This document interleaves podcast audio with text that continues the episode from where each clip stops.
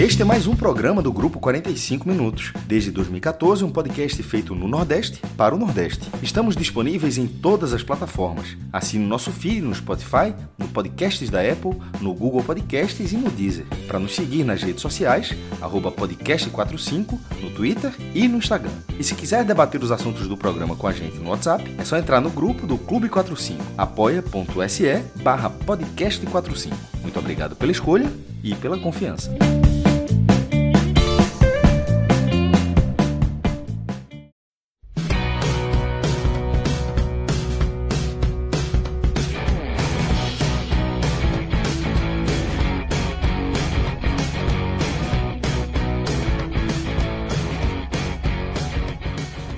Fala galera ligada no podcast 45 minutos. Estamos começando aqui mais uma edição de um telecast especial gravado aí na noite deste sábado, na verdade, ao vivo na noite do sábado. Você que está aqui nos escutando aqui em formato de podcast, esse conteúdo foi ao vivo nos canais da Copa do Nordeste da Twitch e foi transformado em podcast aqui para vocês num programa que a gente analisou aí o empate do Náutico contra o Brusque, 1 a 1 pela Série B do Campeonato Brasileiro. O Náutico segue invicto, mas não conseguiu vencer em casa. Segue invicto e segue líder, segue num ótimo momento. A gente analisou essa partida. Analisamos também mais uma derrota do Santa Cruz, nova derrota na Série C do Campeonato Brasileiro. Situação bem complicada. Santa Cruz aí com poucas chances, inclusive de permanência na Série C. Felipe Assis comentou esse jogo. João de Andrade Neto falou do Náutico.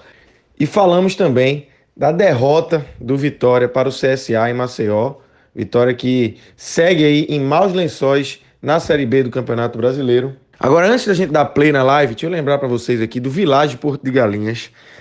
O verão tá chegando aí, o sol já tá fazendo parte aí da nossa rotina aqui em Pernambuco, ainda com algumas chuvinhas, mas o sol chegou, o verão tá chegando e nada melhor do que o Vilagem Porto de Galinhas esse parceiraço aqui do podcast 45 Minutos, um hotel que fica a cerca de 50 minutos aqui do Recife. Se você é de fora e não conhece, vale a pena. Você é do aeroporto mesmo, segue para o Vilagem Portugalense. Se você é do Recife, com certeza já ouviu falar. Então entrem lá, www.vilageportugalinhas.com.br. Lá vocês vão encontrar as melhores condições e ainda vocês vão poder colocar o código podcast45 no momento de finalizar lá a reserva e vocês vão ter ainda condições mais especiais por serem ouvintes aqui do podcast 45 minutos. Então entrem lá www.vilageportugalinhas.com.br.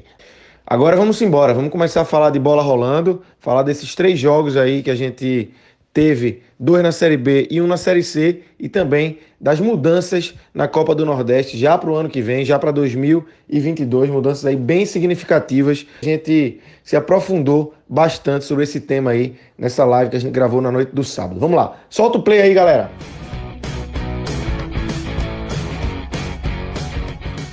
Então, galera, vamos começar aqui mais uma edição de Telecast especial, onde a gente vai analisar a derrota de Santa Cruz Vamos analisar o empate do Náutico contra o Brusque, o jogo do Vitória, que ainda está acontecendo, né? A gente é, vai começar daqui a pouco, mais segundo tempo, e também as mudanças aí que foram anunciadas neste sábado da Copa do Nordeste. Mas vamos começar com Santa Cruz, Felipe. Foi quem jogou primeiro, começou às 19 horas o jogo, foi quem acabou primeiro e foi derrotado mais uma vez. Mais um jogo que Santa Cruz não consegue vencer, é, perdeu do Botafogo da Paraíba. É, me conte aí o que é que você viu desse jogo, o que é que que acontece com esse Santa Cruz que não destrava de maneira alguma, é, e nem no, na, nas mãos de Roberto Fernandes. Tinha muita expectativa aí quando Roberto foi anunciado. Eu mesmo achei que seria uma contratação, que foi uma contratação acertada do Santa Cruz, mas não vem surtindo efeito, né, Felipe? Senhores, muito boa noite para todos. Olha, é o seguinte: primeiro que eu, eu, queria corrigir você, Lucas, que você disse que o Santa Cruz passava por uma fase ruim na Série C. Na verdade, isso que o Santa Cruz está atravessando é desde o começo da Série C. Né? Eu tô, a gente está à espera de quando vai começar a fase boa, se é que ela vai começar. Né? Mas assim, a fase ela é constante, ela é uma tragédia e é constante.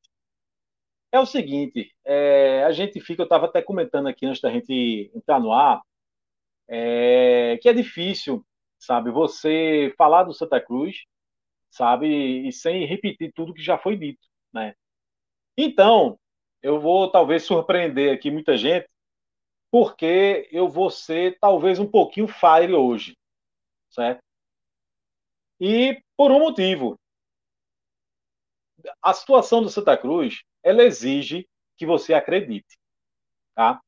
É, ela exige que você não jogue a toalha, tá bom? Por quê? Se for para jogar a toalha, tira o time, certo? Demite se você quiser, rescinde contrato, quem, quem, quem sabe, enfim, bota juniores para jogar, pronto, desiste do campeonato. Você desistiu, desiste do campeonato. Né? Agora, se você ou você desiste, só tem dois caminhos. Ou você desiste, ou você tem que acreditar. Né? É, eu vejo a torcida do Santa Cruz querendo uma razão para acreditar, querendo se apegar a algum motivo, alguma coisa que faça a torcida acreditar que ainda tem jeito. E esse ainda tem jeito, evidentemente, é evitar a tragédia. Tá? A gente não pode pensar em acesso na situação que o Santa está, em classificação para a segunda fase. A gente não pode pensar nisso sem antes livrar da tragédia. Né? É, a gente, é, é, quando o Wallace Pernambucano veio, por exemplo, muita gente se, se, empolgou com aquela contratação, coisa e tal. Eu mesmo defendi, disse que ele seria titular absoluto, mas não vingou. Né? Então, quando é, existe uma negociação, uma especulação de que você gostaria é, perto de trazer o general, né, Bruno Moraes, então muita gente já fica querendo se apegar àquilo, enfim. Existe, a torcida fica querendo se apegar a alguma coisa para acreditar. E se o Santa Cruz tivesse ganhado o jogo de hoje, eu não tenho dúvida que a torcida, essa hora, estaria aqui numa confusão desgraçada. Né? Porque seria um jogo que, como a gente disse na live passada, muita gente não acreditava que poderia ganhar. Para muita gente é o próximo jogo ali da abertura do retorno, coisa e tal. Agora, o, pro, o pior é que não era um jogo impossível para ganhar. Não era. Era um jogo que antes de começar, jogo contra o Botafogo, a gente imaginava, ah, não, vai ser um jogo difícil, vai ser difícil contar com esses três pontos. Mas se você assistiu o jogo, se você acompanhou o jogo, não era um jogo impossível. Será que é impossível ganhar do Botafogo da Paraíba? Será que é impossível? Mesmo que em João Pessoa, mas sem público? É analisar a partida. O Santos faz uma partida um pouco diferente no primeiro, no primeiro tempo. Tinha uma coisa, uma mudança que foi feita na escalação e que é, eu vinha defendendo há muito tempo. Eu sei, eu, quem acompanha aqui meus comentários é, vai lembrar que eu dizia há muito tempo que não entendia por que, que todo técnico escalava o Santa Cruz com três técnicos, com três atacantes. Ora, se o Santa Cruz não tem um atacante titular, por que você vai achar que a solução do Santa Cruz vai ser, vai ser escalar três atacantes? Roberto Fernandes optou por jogar com dois atacantes desta vez, mas com três zagueiros, né? É, tirando o homem de meio de campo. Talvez a solução, eu ainda defendo que um 4-4-2 fosse mais viável, mas eu achei que foi uma, tenta, uma tentativa válida. Né? Não adianta você povoar o time, você botar o time com três atacantes, não tem nenhum que, que seja realmente eficiente. Né? Que tal você deixar o time mais estruturado? Que tal você deixar é, encorpado o meio de campo? Que tal você reforçar a marcação? Que tal você tentar é, municiar melhor os atacantes do que simplesmente encher o, o, o campo de atacantes? Porque realmente não vai resolver. E o Santa Cruz vinha fazendo uma partida, digamos, inteligente, de certo ponto. Né? Marcação reforçada, tentando sair quando dava ali no contra-ataque, enfim, era um jogo é, muito equilibrado, era um jogo sem muitas, sem grandes é, chances, nem de um lado e nem de outro. Mas aí, o que aconteceu? O fator que talvez tenha decidido é, a partida. Uma expulsão, uma expulsão infantil de Levi. No fim do primeiro tempo. Olha, a gente, eu já disse aqui que o Santa Cruz é um time que não reage. É um time que tem uma dificuldade muito grande de propor jogo depois que leva um, um gol, que começa perdendo. Né? É como se levou um gol, acabou o jogo. Então, se você tem essa deficiência, se você sabe, não consegue reagir, se você tem a coisa do, do, do, do psicológico que abala, é claro, é claro que abala. Você perder um jogador naquela circunstância, no fim do primeiro tempo, sabe? É, então, para mim, ali, o jogo foi decidido ali. E digo mais, e digo mais, sendo talvez um pouquinho radical. Um tipo de jogador que é expulso infantilmente desse jeito, um jogador que não era de contenção, não, não estou falando de um jogador de contenção, jogador de marcação, não estou falando. Estou falando um jogador que, de, sabe, que de, de, de criatividade ali de frente, que foi expulso porque tomou dois cartões amarelos, certo? É, tendo o indicativo de que era uma arbitragem talvez rigorosa, a julgar pelo esporro que ele já tinha dado um pouquinho antes em Jordan, um cartão em Jordan. Então, é uma, é uma arbitragem que, naquele momento, ele, ele, deu um cartão de visita. Olha, não vou permitir, sabe, eu não sei o que, eu sou rigoroso. Pronto, cartão amarelo. Então, você tinha esse indicativo, e aí você toma dois cartões amarelos. Eu achei, assim, é, é, é poderia ter sido evitado, deveria ter sido evitado, e a expulsão, sem sombra de dúvida, ali é, foi determinado que, o, que, no mínimo, que o Santa Cruz não ganharia o jogo. E o Santa Cruz precisava ganhar o jogo. Então, sendo muito radical, eu não contaria mais com o Levi a partir de agora. Porque, seja por irresponsabilidade, seja por imaturidade, seja por é, não estar tá ligado no jogo, seja por qual motivo for, certo? Que tenha ocasionado aquela expulsão, que não tenha feito refletir e pensar que aquela expulsão poderia e deveria prejudicar o time, o Santa não precisa, o Santa Cruz não precisa de jogador, sabe, com, essa, com esses defeitos, com essas características. Não precisa, não pode. O Santa Cruz precisa de jogador ligado o tempo todo, o tempo todo no jogo. O Santa Cruz precisa de, de, de responsabilidade de, e, acima de tudo, de maturidade. No segundo tempo, né, depois de, de, de, de, de levar o gol, né? É, foram feitas mudanças, aí é aquela coisa, você tira um atacante, bota, tira um, do meio, bota o atacante, tira, foram feitas várias substituições, mas o time não rendeu, não, não, não conseguiu um algo mais, é, não conseguiu reagir e mais uma derrota para conta, né? Mas retomando o que eu estava falando no começo, não é hora de entregar o jogo. Não é hora de, de, de jogar a toalha. É difícil, é quase impossível. É quase impossível ser fire, é quase impossível para o Santa Cruz. Mas eu já até, já, até já tinha dito assim, isso aqui uma vez. Tá? É, na verdade, é uma brincadeira. Ser fire, eu diria, eu estaria dizendo aqui que, que não, o resultado não foi tão ruim assim. Não, temos o que. Não, eu estou dizendo que o resultado foi ruim. É, o resultado foi uma tragédia, de novo. Precisava ganhar o jogo. Precisa perder um jogo que precisava ganhar. É óbvio que, que é uma tragédia. É óbvio que o time não, não, não, não apresentou um grande futebol. Isso tudo está muito claro.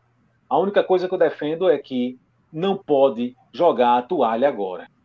Porque se jogar a toalha, não tem mais, não, não tem mais campeonato para disputar. Se jogar a toalha, se o elenco sabe jogar a toalha, acabou. Ora. Eu, eu acho, que Felipe, só, só, o quê a partir de agora? Só para complementar. aqui levantado. Assim, claro, claro, claro. Ah, é? é? Então, pra, pra, pra, então, eu não vi não, Cássio. Vai, vai, tua vez. Vai. Não, não, não você, é jogo rápido, eu espero, pô. Fala aí. Não, é, é, jogo rápido. É o seguinte, eu acho que o, o jogar a toalha é óbvio que não, não pode acontecer, porque aí... Eu, mas eu acho que isso vai muito eu acho que quem vai segurar essa toalha até o fim de acreditar é o próprio Roberto. Eu acho que se Roberto, eu vejo, eu acho que o Santa não demite Roberto. Demitir Roberto é uma loucura. A diretoria, a partir dessa da diretoria, a demissão de Roberto, ó, dá não, vamos demitir Roberto. Eu acho que agora não tem o que fazer. A diretoria vai ter que. Eu acho que esse jogar a toalha só viria se Roberto jogasse a toalha. Ó, não tem o que fazer aqui mais não. Aí seria muito difícil. Mas eu acho também que o Roberto não vai fazer isso. Então eu acho que é mais ou menos é, é, é, é linkado desse discurso de Felipe. Eu acho que jogar toalha não, não, não tem não acho que essa possibilidade não, não pode existir, apesar da situação muito difícil. Santa Cruz está a, a, sete pontos do primeiro time fora do rebaixamento, mas a depender da, da rodada, de complemento da rodada no domingo, pode ficar a oito pontos de, de, de sair da, da zona de rebaixamento, porque o, o, primeiro time pode ficar com 11 pontos, hoje tem 10. Então, assim, é uma situação desesperadora, mas é por conta, assim, jogar toalha, não pode jogar toalha antes de... Tem um turno inteiro. Agora, eu acho que esse, o simbolismo disso, de jogar ou não toalha, ele, isso está no técnico Roberto Fernandes. Pronto, eu vou, eu vou nessa linha, mais na linha de João. É, não, é uma, não é uma live de jogar toalha, não cabe a isso. Nenhum torcedor do Santa Cruz vai jogar toalha, tem 27 pontos a disputar. Eu até escrevi isso, isso há pouco. Assim, a, matemática está ficando difícil. O, futebol do Santos eu acho muito mais difícil do que a matemática. A matemática já é difícil, mas a falta de futebol é algo muito pior do que a matemática. Porque a matemática falta um turno inteiro, e nesse momento falta o turno inteiro para o Santa Cruz passar dois times. Não é um turno inteiro para o Santa ir do décimo para o primeiro lugar, é um turno inteiro para o Santa ir do décimo para o oitavo. assim, não é, não é algo, não é algo difícil. É, mas é, eu acho veja só, com esse resultado de hoje, desse sábado, essa derrota contra o Botafogo, o Santa que já era o lanterna do grupo A, agora é o lanterna geral. Porque o Oeste empatou com o Paraná Clube, o Oeste, é, que joga Barueri, tinha perdido as últimas quatro rodadas e empatou em 1 a 1 com o Paraná. E o Santa perdeu de 1 a 0. Com isso, Santa e Oeste, os dois já eram lanternas dos seus grupos, só que o Oeste tinha a pior campanha geral. Agora os dois têm a mesma campanha. Nenhuma vitória, ou seja, termina o turno sem nenhuma vitória, três empates e seis derrotas, com três gols marcados, ou seja, um gol a cada três rodadas e dez gols sofridos. A campanha é rigorosamente a mesma. Porém, a situação do Santa é pior. Porque, como o João falou em relação à distância, a distância do Oeste que é o lanterna do B, para o oitavo, é de uma distância de cinco pontos. O Santa, nesse momento, e a rodada ainda não acabou, tipo, a do Oeste já está cinco pontos, certo? No grupo B. E a rodada no grupo A, que ainda estava caminhando, já era de sete pontos. Então, o Santa é lanterna geral ao lado do Oeste e tem aí, de forma inquestionável, a pior situação da competição. Mas, repetindo, a dramaticidade não é, é Oxe, se for 30 pontos. Oxente, o cara assim não, não, não, não, não, não entendi o que, ele, que ele quis dizer. Viaja, ele tá, quer dizer que se você ganhar os 9 jogos, chega a 30, porque tem 3, 27 pontos a disputar, chega a 30. É, é, eu, a primeira a, a, mensagem de Red Sagui, eu nunca vi o Red Sagui, mas a mensagem de, de Red Sagui ele, ele eu, eu, me pareceu que ele estava querendo dizer que ó, esse time do Santos vai chegar no máximo a 30 pontos, tá ligado? Ah, eu não fiz as coisas aqui, não, é impossível. Se isso chegar é porque venceu todos os jogos. Mas assim, ele quer dizer o máximo, é literalmente o máximo, não era o máximo de capacidade, não, é o máximo de matemática.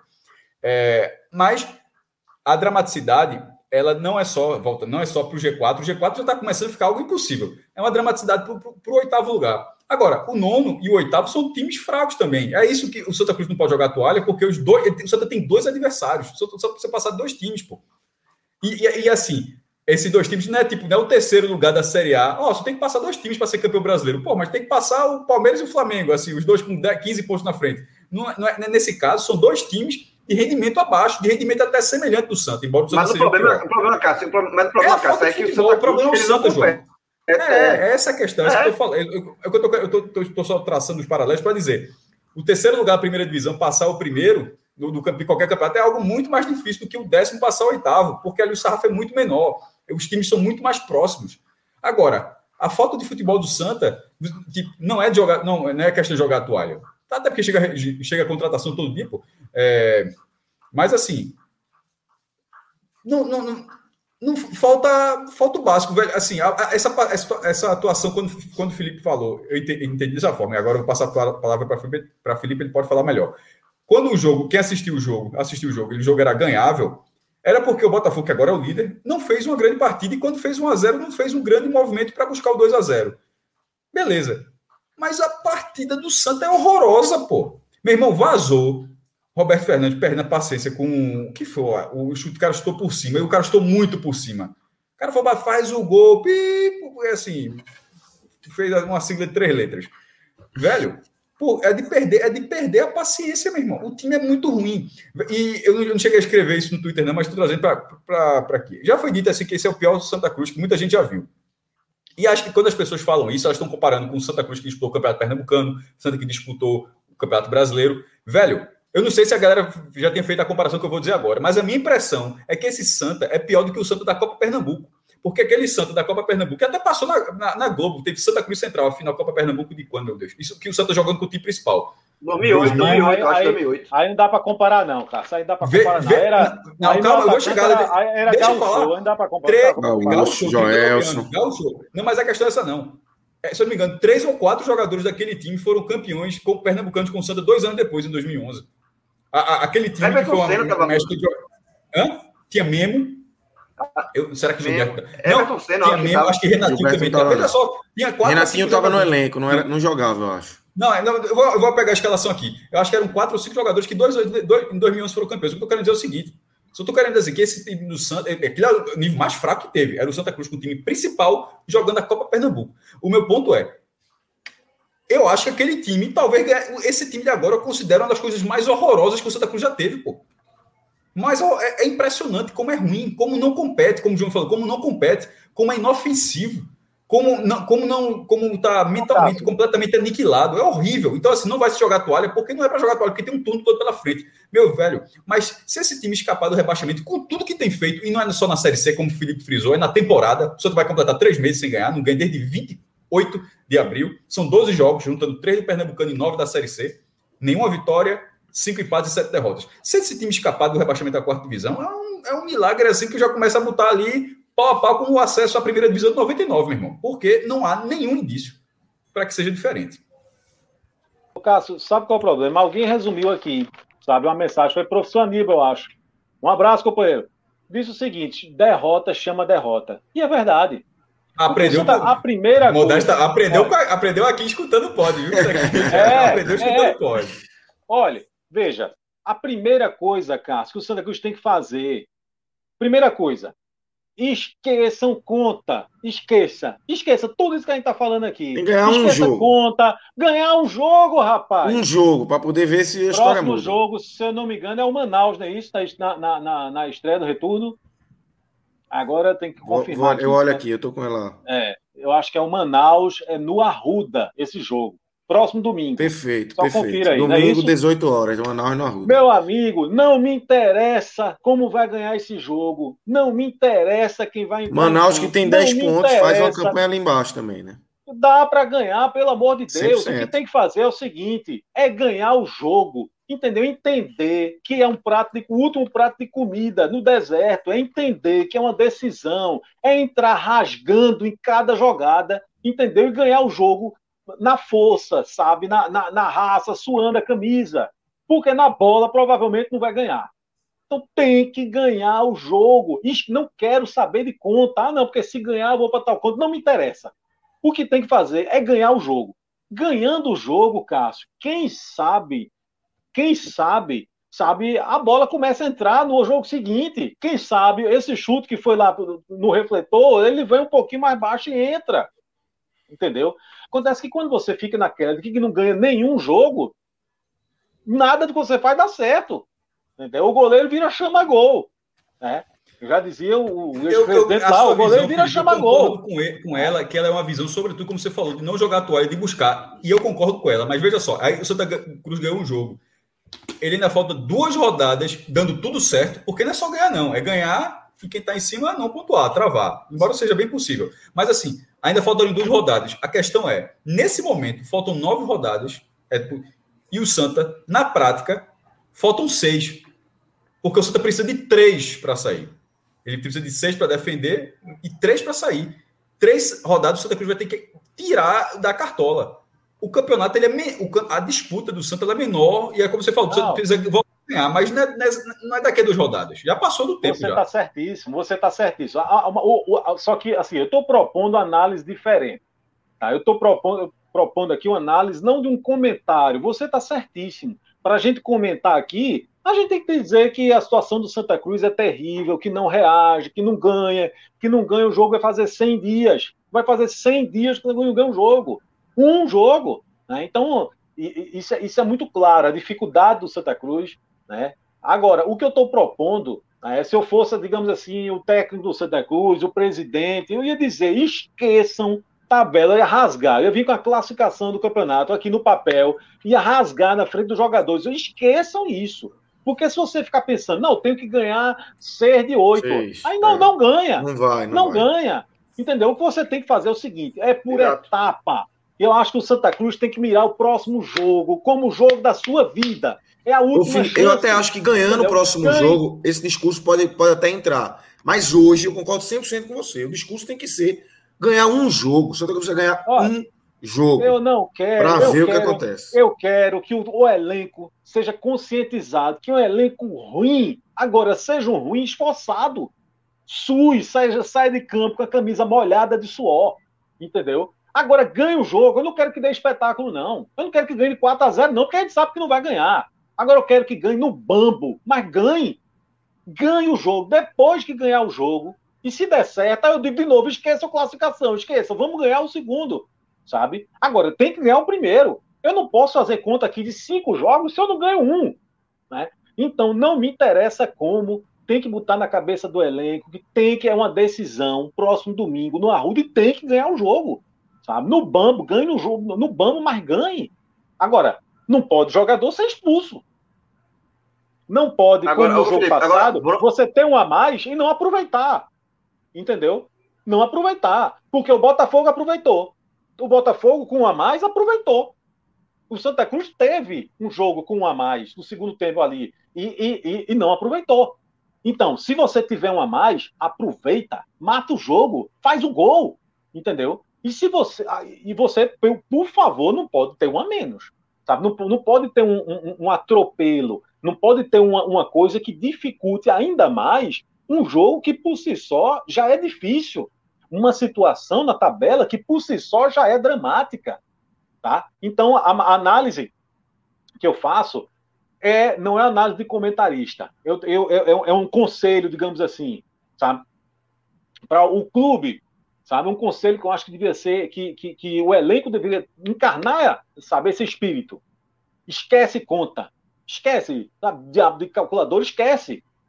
Esquece tabela, não me interessa que é o jogo seguinte, não me interessa. Eu me interessa que é Manaus domingo no Arruda. O seguinte, esquece. Tá? Agora, ganha o jogo. Depois que ganhar o jogo, você procura saber qual é o próximo. É, é por aí. Felipe, o teu discurso está certíssimo, certíssimo. Agora, o problema é o seguinte. É, é, se aplicar isso a um time que não vence quase 100 dias e que vem de quatro derrotas seguidas. Isso é que é foda. O discurso está preparado de Felipe. O discurso. Eu acho que, eu acho que o Roberto Fernandes está trabalhando nesse discurso seu. Não está não tá se calculando em cima do Santa Cruz de quantos pontos tem que fazer, em secar quem, não. Eu acho que o discurso é esse.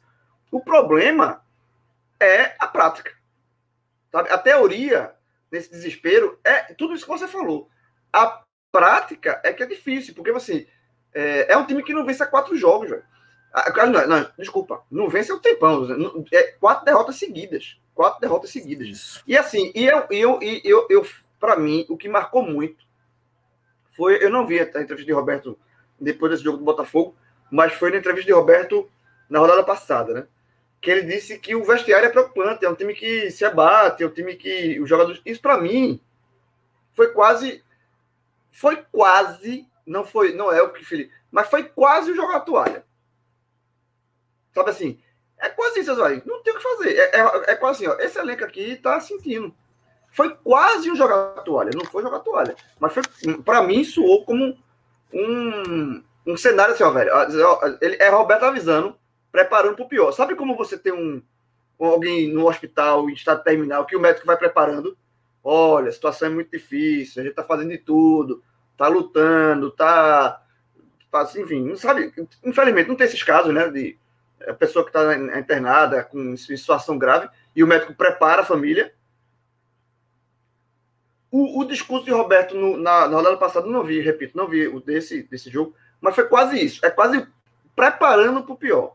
Mas jogar toalha, não joga. Assim como os médicos não jogam, né? Quando ninguém. Isso. Não existe eutanásia no Brasil. Então é isso. É isso. Felipe, é, você citou Levi, é, que tomou o cartão vermelho. Acredito que, obviamente, ele esteja aí num, num potezinho de destaques negativos. Eu queria saber quem mais destoou negativo. Na verdade, é, quem destoou positivamente, né? Porque imagino que, que é, sua lista negativa seja bem maior. Como é que você, quem é que você pinça aí, quem é que você cita, é, tanto dos dois lados, negativo e positivo? É, olha, perdão, mas eu costumo, eu costumo ser bem rigoroso, tá certo?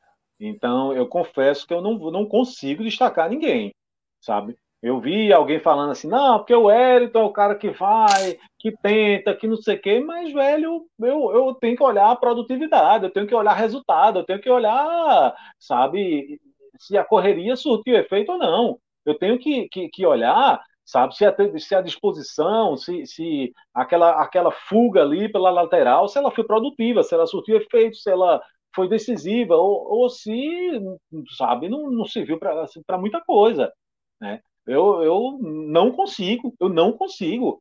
É, é, é, é, alguém talvez consiga, talvez alguém discorde de mim, diga que não sei quem foi bem, não sei o quê. Eu não consigo, sabe? Olhando aquele jogo, destacar alguém positivamente. Eu tinha feito, e eu tenho que explicar para alguém não dizer assim, não, você estava dizendo que não era um jogo que, que, que, que era um jogo que estava para ganhar. Era. Era um jogo que estava muito equilibrado, porque o Botafogo também não estava bem. Né? Vamos olhar as chances criadas de um lado para o outro, que foi muito equilibrado, não estava bem também. Certo? Então, era um time que, que fazia uma partida, sabe, disputava uma partida. O Santa Cruz não era aquele time que não estava disputando uma partida, estava disputando. Embora que com todos aqueles problemas que a gente já conhece, embora que com todas aquelas dificuldades que a gente já cansou de falar aqui, né? Mas, assim, havia uma, uma partida de futebol sendo disputada. Né? É, a partir do momento da expulsão de Levi, deixou de existir. Né? O Santa Cruz, ali, naquele momento, ele não, conseguiu mais reagir. Então, eu, eu tenho que. Eu não consigo destacar um destaque positivo, não consigo. E o negativo do, dos negativos, digamos assim, sem dúvida nenhuma, Levi.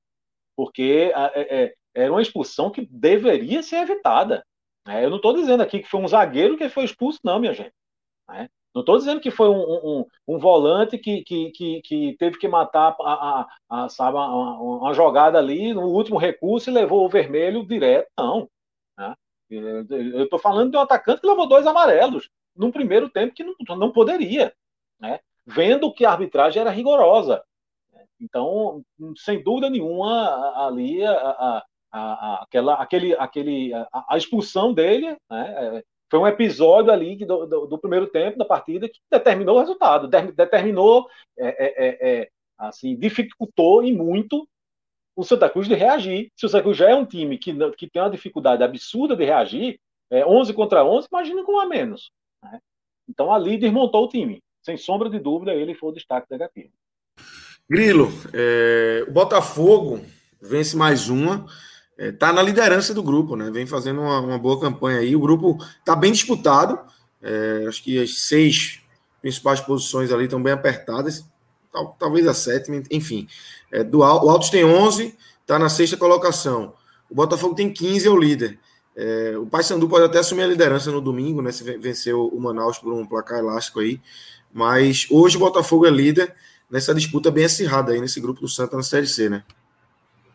E só reforçando o bom trabalho do técnico Gerson Guzmão, né? Assim, ele é. Lembrando que o Botafogo, ele. Esse foi o segundo jogo Botafogo e Santa no ano. O primeiro foi na Copa do Nordeste, na última rodada, os dois times já eliminados. Jogo no Arruda, eu tava lá, eu trabalhei nesse jogo. E o Botafogo venceu por 1x0, jogo bem fraco, os times eliminados. E ali foi a estreia do Gerson Guzmão. E aí você vê, fazendo essa comparação dos dois times, né? Como o Botafogo, daquele jogo, porque os dois, entraram dois times eliminados em campo. Né? Dois times para recomeçar a partir dali. Né? Ali foi até o jogo que foi despedida de Dani Moraes, né? Tá, Dani Moraes entrou na partida e tal. Jogou 10 minutos, saiu. E a partir dali, o trabalho dos técnicos era. O trabalho dos clubes era recomeço, porque a temporada tinha sido ruim até ali. E o Botafogo, o Santa não recomeçou. Santa Cruz continua sem vencer desde então. E o Botafogo ele deu uma melhorada no trabalho de Gerson Guzmão, que estreou, repito, naquele jogo. Então, o trabalho de Gerson Guzmão é muito, muito bem feito no Botafogo. O Botafogo, ano passado, salvou do rebaixamento da Série D no último jogo, no clássico contra o 13. Né? Foi um clássico paraibano que valeu a permanência e o Botafogo é, é, é, conseguiu se manter. É um trabalho muito, muito bem realizado. E o Botafogo hoje jogou sem, sem dois jogadores principais, né? Sem Fred, o zagueiro, e sem o Juninho, né? Juninho rodado, né? Juninho é, Cambiaço. Cambiaço. É, Cara outro, de velho. ou outro apelido. Juninho. Juninho Cambiaço, meu irmão, foi um upgrade que, que deram. né? Juninho Mas Cambiaço. parece, mas parece. Ou eu cara de velho, como vocês preferirem. Ou cara de velho. Era só Juninho, pô. E, é- e- era só Juninho. E Juninho tá lá um tempão já no Botafogo, é um dos principais jogadores. Jogou todos os jogos do Botafogo e se machucou, né? Senão até. Jogou no Náutico, Grilo? Não. Não, né? não Jogou lembro, no Sport e no. Santos. Jogou, jogou no Sport e no Santa. Isso. E eh, fez gol no Náutico, na verdade. Eliminou o Náutico da Copa do Nordeste de 2019. Gol de cabeça, semifinal. Finalzinho do jogo. E aí ele não jogou. Então, assim, o Botafogo perdeu dois dos seus principais jogadores e mesmo assim venceu o, o Santa. Então, assim, é, não dá. Veja só, o, o grupo está muito equilibrado. Não dá, o Botafogo é líder, mas não dá para cravar que está classificado. Porque, como você mesmo falou aí, assim, tá tudo embolado. É, veja, o Floresta, que é o primeiro time fora da zona de rebaixamento, tem 10. E, o- e- e o Volta É. Redonda, que é o quarto colocado, tem 14. Então, assim, é um grupo muito equilibrado. Só o Santa que não compete, só o Santa que tá fora. Mas é, eu acho que o, A Jacuipense, de- tem, a Jacuipense tem oito e pode ter 11 no final da rodada, né? Então, assim, Exatamente. e tá dentro da zona de rebaixamento. É isso, só o Santa Cruz tá descolado, da bem descolado da turma. né? Exatamente. E o, o- aqui no, no chat, é Dias Noxetominia. É, meu irmão, a turma acha cada nomezinho Cada desgraçado. nome Né? porra aqui. Aí, ele, ele botou aqui. Ele botou aqui. O Botafogo perdeu o Paraibano e manteve o Gerson Guzmão. Exatamente.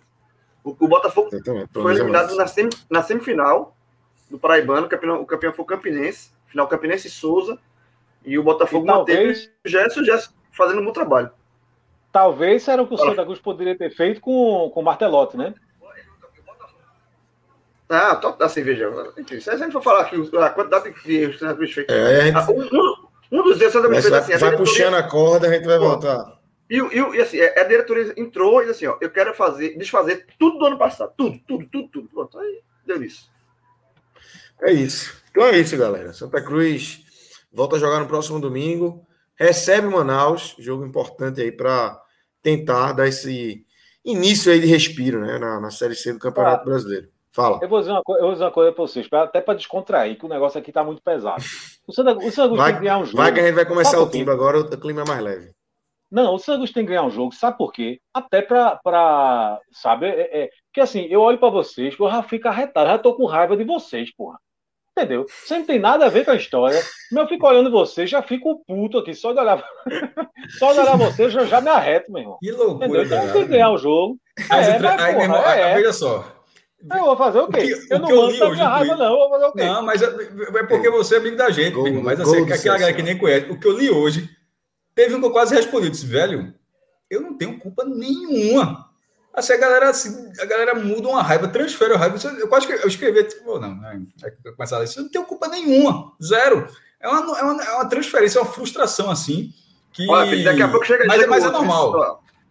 É. Daqui a pouco chega o outro aqui para revoltar, que é a- a- o nosso Vitor amigo aqui, Regu- Regular Daniel, colocou assim, gol do CSA. Gol do CSA. Aí- 20 minutos do segundo tempo, o CSA abriu o placar. verdade, né?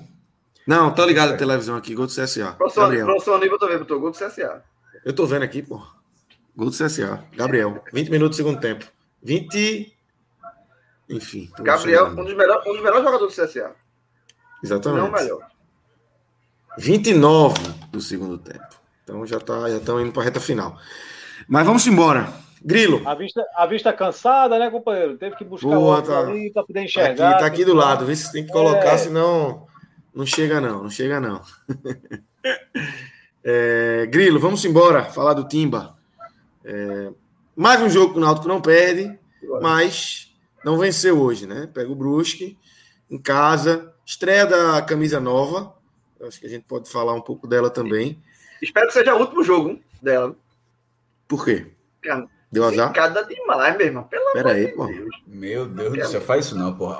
Aí, veja só. Empate, Grilo. Tu agora, tu agora, tu agora Ah. deu uma tapa de, de mão aberta assim na cara do diretor de marketing do Náutico. Porque é mesmo que o cara sofre assim, o cara fez o negócio todinho, aí chega, aí chega bonita, um cara pô. ao vivo falar ó, que tenha sido o último jogo. Meu irmão ia matar a produção da camisa assim, coitado, coitado da turma que, que- Camisa que, da criou porra, a camisa. velho. Camisa Detalhe, bonita. bonito. Mas zicada. Bonita demais. zicada, zicada. Pô, Grilo, zicado o quê? Um Machucou- jogo. machu- Machucou Giancarlo e Chiesa, porra.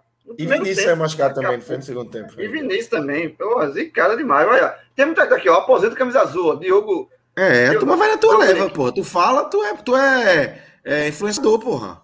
Ah, aposenta a camisa azul. Aposenta a camisa azul. Meu irmão, eu já, tá, eu já falei é, isso uma vez. Tá Rafa, parênteses. Uma vez, há uns três anos atrás, nós estávamos disputando Série B também, para subir aquele ano de Ivanildo, 2016. Aí o Náutico foi jogar contra o Havaí e estrear a camisa, um jogo importantíssimo. Aí eu fui assistir o jogo na casa do então diretor de marketing do Náutico.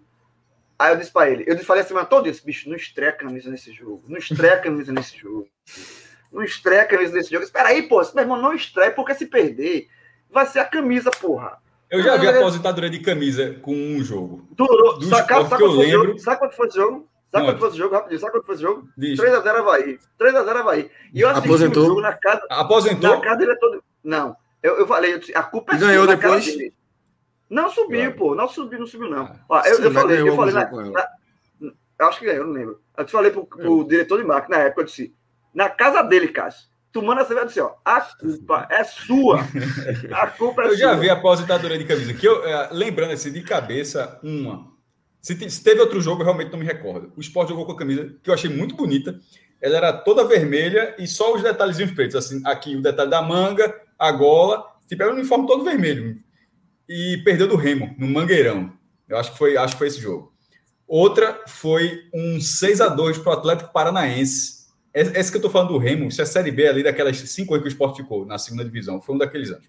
E a outra que eu lembro foi um 6 a 2 para o Atlético Paranaense em 1996, na antiga Arena da Baixada, que tinha a grade mesmo, tipo vôlei de praia. A arquibancada era uma loucura aquele estado Atlético. É, e o Sport levou 6 a 2 Não tinha esse negócio de premiar, não. A galera só foi ver os gols no Fantástico. Era só Adilson Couto. Gol, gol, gol, gol, um atrás do outro. Era uma camisa toda branca, que tinha um fogo saindo aqui. Eu lembro dessa camisa. Eu lembro, Pronto, eu lembro camisa. Só jogou tem outra. eu tenho a terceira. Eu tenho uma terceira. Diz aí. Uma, uma camisa, uma camisa, é até mais recente, do, acho que 2011. Uma camisa amarela do esporte, era amarela. Contra, contra olha, olha, lembrando aí, ó. Mas não Marcelo perdeu, não. lembrou. Perdeu, pô, americana, pô. Empatou com, empatou com Guaratinguetá, gol de Marcelinho Paraíba. Pode Eu acho que perdeu para americana. Olha, dois, gols, dois gols de Fumagalli. Pô. Americano e Guaratinguetá não era a mesma coisa, não? Assim, era a mesma coisa.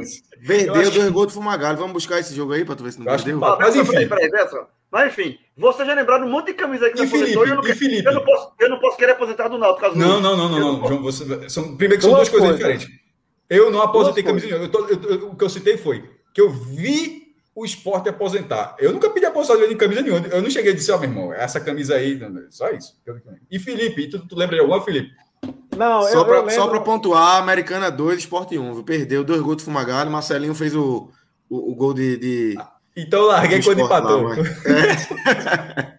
É. não, ó, do Santa Cruz, engraçado, eu não estou lembrado assim, uma camisa que foi aposentada por derrota, não, mas eu lembro de uma aposentada porque era muito feia mesmo, só foi usada uma vez. Era uma que tinha uma cruz que vinha daqui até Meu o até embaixo. Essa é muito feia. Essa é muito feia. Essa é muito feia. Olha, essa, é muito essa quando, quando os caras entraram, tu molhou assim, dá não, vai dar não. Que o Santa aposentou uma esse ano. O Santa aposentou uma desse ano. A primeira camisa do Santa esse ano foi uma listrada horrível, listrada é, vertical, horrível. E jogou um jogo, só foi criticado, criticado, aposentado. Mas é porque eu acho que era espe especial. Acho que era ser a, a bala foi essa, né, jovem? A bala foi essa. A bala jogaram, jogaram aqui, foi. Jogaram aqui, ó. Eu, eu, eu, eu lote especial, lote especial. Jogou aqui, Agora veja, rapaz, você, vocês vejam, João, tu tem que tomar cuidado que tu fala. Esse cara tá falando que tem que aposentar a camisa. O que tem de gente aqui já dizendo tem que. João tá certo, Grilo tá Exatamente, certo. Não, mas até parece é que esse cara. Tô batendo contra, acho um erro. Não, é um erro, meu amigo. Esse cara, olha, eu só lembro do dia não, que esse cara tava bonita, lá do. Pode, pode comprar, mas para jogar não. Eu só lembro do dia que esse cara tava lá do lado do diminutivo, lá do presidente Santa Cruz, ex-presidente Santa Cruz, e Gol do Vitória. Corda... Ei, tá aí. Gol de Vitória. De aí camisa, começou da. Camisa azul eu só plantão, viu? Isso aí é Mané é. Queiroz todinho, meu irmão. Você manda crédito exatamente isso. Tem igual, tem igual onde, Mané? Lá do Lardão, ou sei lá, desculpa. É, é, no Repelé. No Repelé. Lá no Repelé. Eita, é, Vitória 1, CSA 1, Vitória 1. É Fala, isso. Felipe.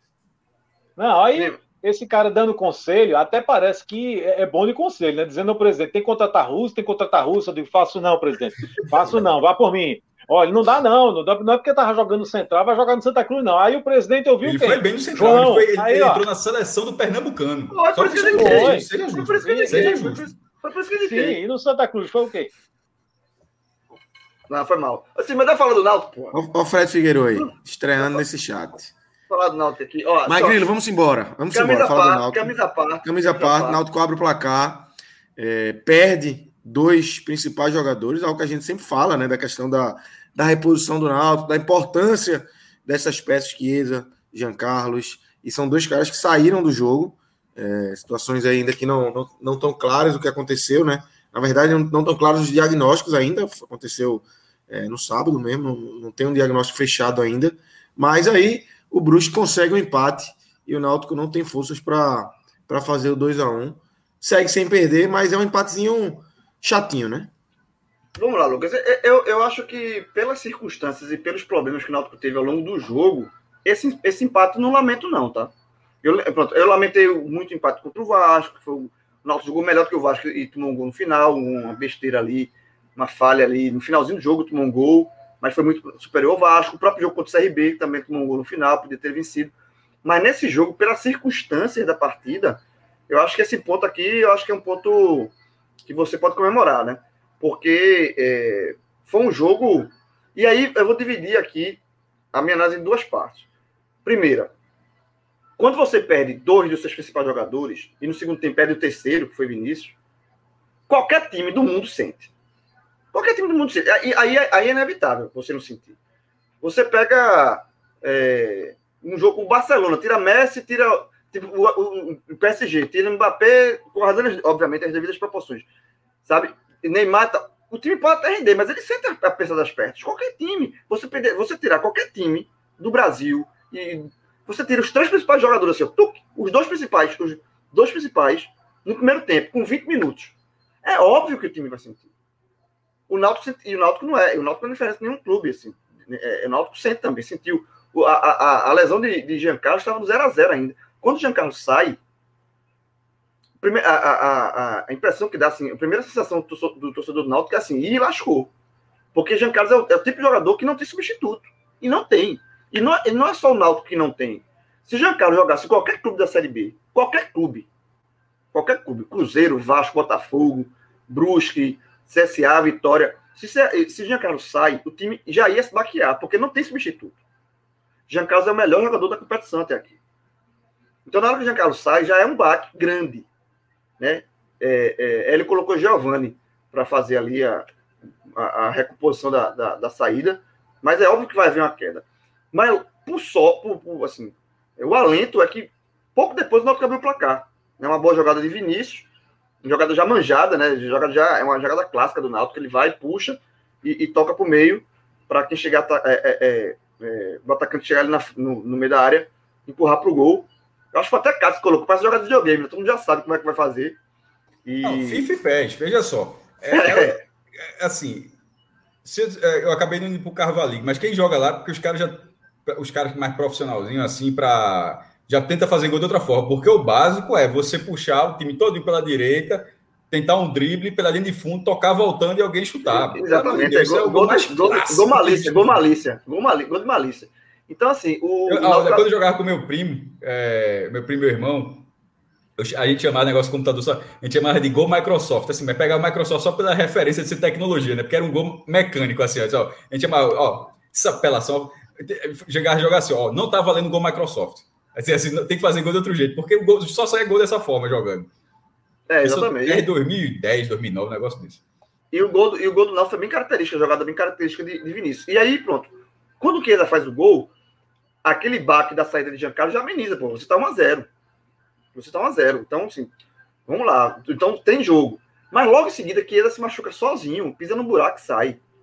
Sabe assim? Então é muito, foi muito, é, é, é, é muito complicado a saída desses dois jogadores. E aí entrou Paiva no lugar de, de Chiesa.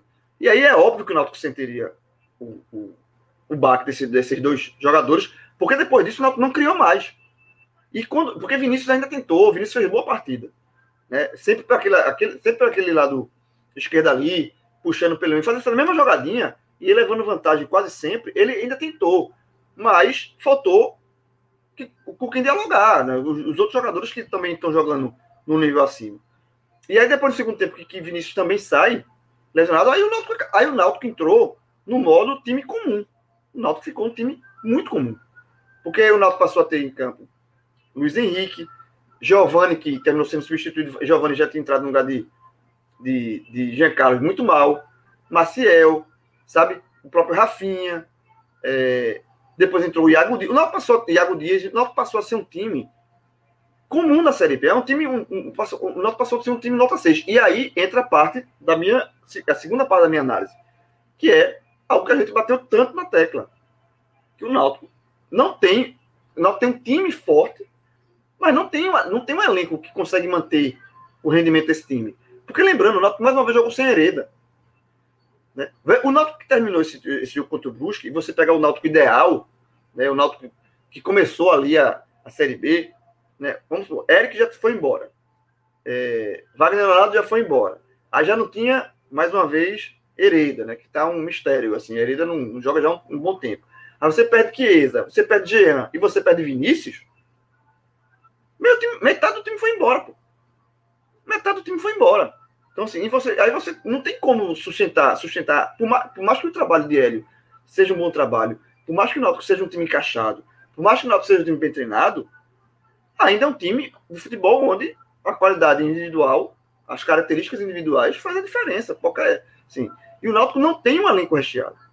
Então, eu acho que é, é, esse jogo ele foi bem didático para reforçar, e eu já, tinha, eu já vi alguns comentários, né, quando o Náutico nessa campanha, disse, ah, Cadê que o pessoal criticava o elenco do Náutico? O elenco do Náutico não é tão. Cadê que falava, né, não é, né, não é, o Náutico tem um elenco fraco? O Náutico não é, cadê? O Náutico realmente tem esse elenco fraco. Um elenco é, que, que fica devendo a campanha do Náutico. Essa campanha do Náutico se deve, essa campanha que continua sendo muito boa do Náutico, se deve a, óbvio, ao trabalho de L, mas se deve a jogadores que estão jogando acima da média da Série B. Jean, Chiesa, Vinícius, era Eric e Wagner e Camutanga também, se você coloca no bola. No, no, ah, porque até o próprio Brian, quando foi para a direita, caiu o rendimento dele. Então, assim, é, eu acho que, que, que esse jogo, essa, essa, esse empate, e não, não só pelo empate, mas pra, ficou muito claro como o nível, o, o Náutico perdeu, o Náutico deixou de ser aquele Náutico é, forte para ser um, um Náutico muito mediano. O Náutico não criou nada no segundo tempo. O Náutico, o Náutico no segundo tempo, a atuação do Náutico contra o Brusque foi uma atuação de, como eu falei, para comemorar um a um, para você comemorar o um empate. Sabe? Esse Náutico, por exemplo, se esse Náutico, é, já falei em outras lives, que o Náutico completo encara qualquer adversário de, de, de, igual para igual contra, contra qualquer time. Mas esse Náutico que terminou o jogo contra o Brusque é um Náutico que, é, é assim, é difícil você, você ver esse Náutico criar e, e, manter uma campanha, e manter essa campanha, sabe? Manter essa campanha. O Náutico tem um elenco que tem peças que deixam muito a desejar. Agora, vai contratar, a diretoria vai ao mercado contratar e reforçar esse elenco, o ideal que seria, eu já falei outras vezes, essa campanha do Náutico tão boa, a diretoria do Náutico tem que olhar essa campanha como enrolar ela num plástico bolha e ter todo cuidado com essa campanha, valorizar essa campanha. E não achar que tá, já tá, tá bem caminhado, tá tudo certo. Com esse elenco dá. Porque talvez com esse elenco, se não não reforçar, talvez com esse elenco não dê. Sabe? Agora, vai, vai ao mercado contratar? Eu acho que não vai contratar tanto. Até porque o Náutico tem um orçamento limitado. A informação que eu tenho, e aí a informação, é que o Náutico é, já está no limite da folha. Tipo, o Náutico paga uma folha e já venceu a outra. Tá? O Náutico está no limite para não ficar duas folhas em aberto. O Náutico paga e já deve estar devendo uma. Então, assim, é, eu não sei. Plantão, plantão, plantão Luca Leozi. É, então, assim, é, esse limite de folha, eu não sei como. É, e, e, essa gestão sempre, sempre foi muito pé no chão, né? Muito, uma gestão muito. que só pode. Só faz, não, não faz loucura, né? Só faz, trabalha com o orçamento que tem. É, eu não sei até que ponto ela, essa, essa, essa diretoria vai ousar e tentar contratar algum reforço para melhorar esse elenco. Né? Eu, eu continuo achando que se tiver que contratar um só jogador, um, eu iria ainda atrás de um zagueiro, mas por falta de peças, eu acho que nós tem poucos zagueiros, não é nem qualidade, eu acho que até Carlão, que eu peguei até, digo que não é jogador que tem um jogador de muito futuro, mas também não, seja, não, está, não, não está pronto para ser titular. Hoje Carlão fez, foi, fez uma boa partida, mas eu contratei zagueiros pela falta de peças. Eu acho que Náutico só tem é, três zagueiros, né? E Água é um zagueiro que você não dá até agora, não dá para contar, porque ele se machuca muito. Então, por isso, mas eu acho que é, tem o Bismarck aí para ser anunciado, atacante liberada, né, para ser um reforço aí no ataque. É, talvez eu contrataria mais um jogador para meio, mas assim, é, é, muito, é muita teoria. Tem que saber se isso, se isso encaixa no orçamento do Náutico. Para encaixar, talvez o Náutico teria que abrir folha. E o que é abrir folha? É liberar alguns atletas. Tá? O Grilo. Alguns... Fala, fala. É, sobre Chiesa, é, tem uma tweetada de Antônio Gabriel, repórter da Rádio Jornal, né? É, que já até já pintou aí, que ele, ele bota um trecho da, da declaração de Hélio dos Anjos, que é, no, abre aspas para ele, nós vamos precisar conversar com a direção, vamos precisar de reposição urgente, principalmente em relação a Chiesa, é duro falar isso, mas perdi a, a nossa referência, perdi uma das pessoas mais envolvidas com a causa do Náutico, disse Hélio dos Anjos em coletiva. É um tom bem pesado aí para essa lesão de Chiesa. E aí, aí eu, eu em se confirmando uma lesão grave de, de se perder Chiesa para o restante do campeonato, se for uma ruptura de, de, tendão de Aquiles, enfim. Aí eu acho que o novo passa a ser uma, oh, uma, lógico, sim. uma é, prioridade na, zero. É, muita gente aqui na época eu não tinha visto essa, não tinha visto a entrevista de Hélio. E muita gente aqui na, no chat já estava alertando isso, né? é que a prioridade passou atacante. De fato, agora a prioridade passou Se, se realmente tiver perdido Chiesa, porque por mais que se falasse em Paiva, ah, não, Chiesa teve um momento ali de, de, de, uma pequena contestação e se falava, não, vamos botar Paiva. Não é a mesma coisa, velho. Não é a mesma não coisa, é, tá, tá provado. Coisa, não é a mesma coisa. E, tá e, e, e, durante o jogo, é, já, as imagens de, do próprio Chiesa já era muito preocupante, né? Teve um, uma, um, um, segundo tempo, teve, a câmera fechou nele, ele tava no banco, né? Já com gelo, cara de dor, né? cara de dor, reclamando, e assim, e a expressão era de, de, de desânimo. Assim, ó, tipo, porra, isso aqui é sério.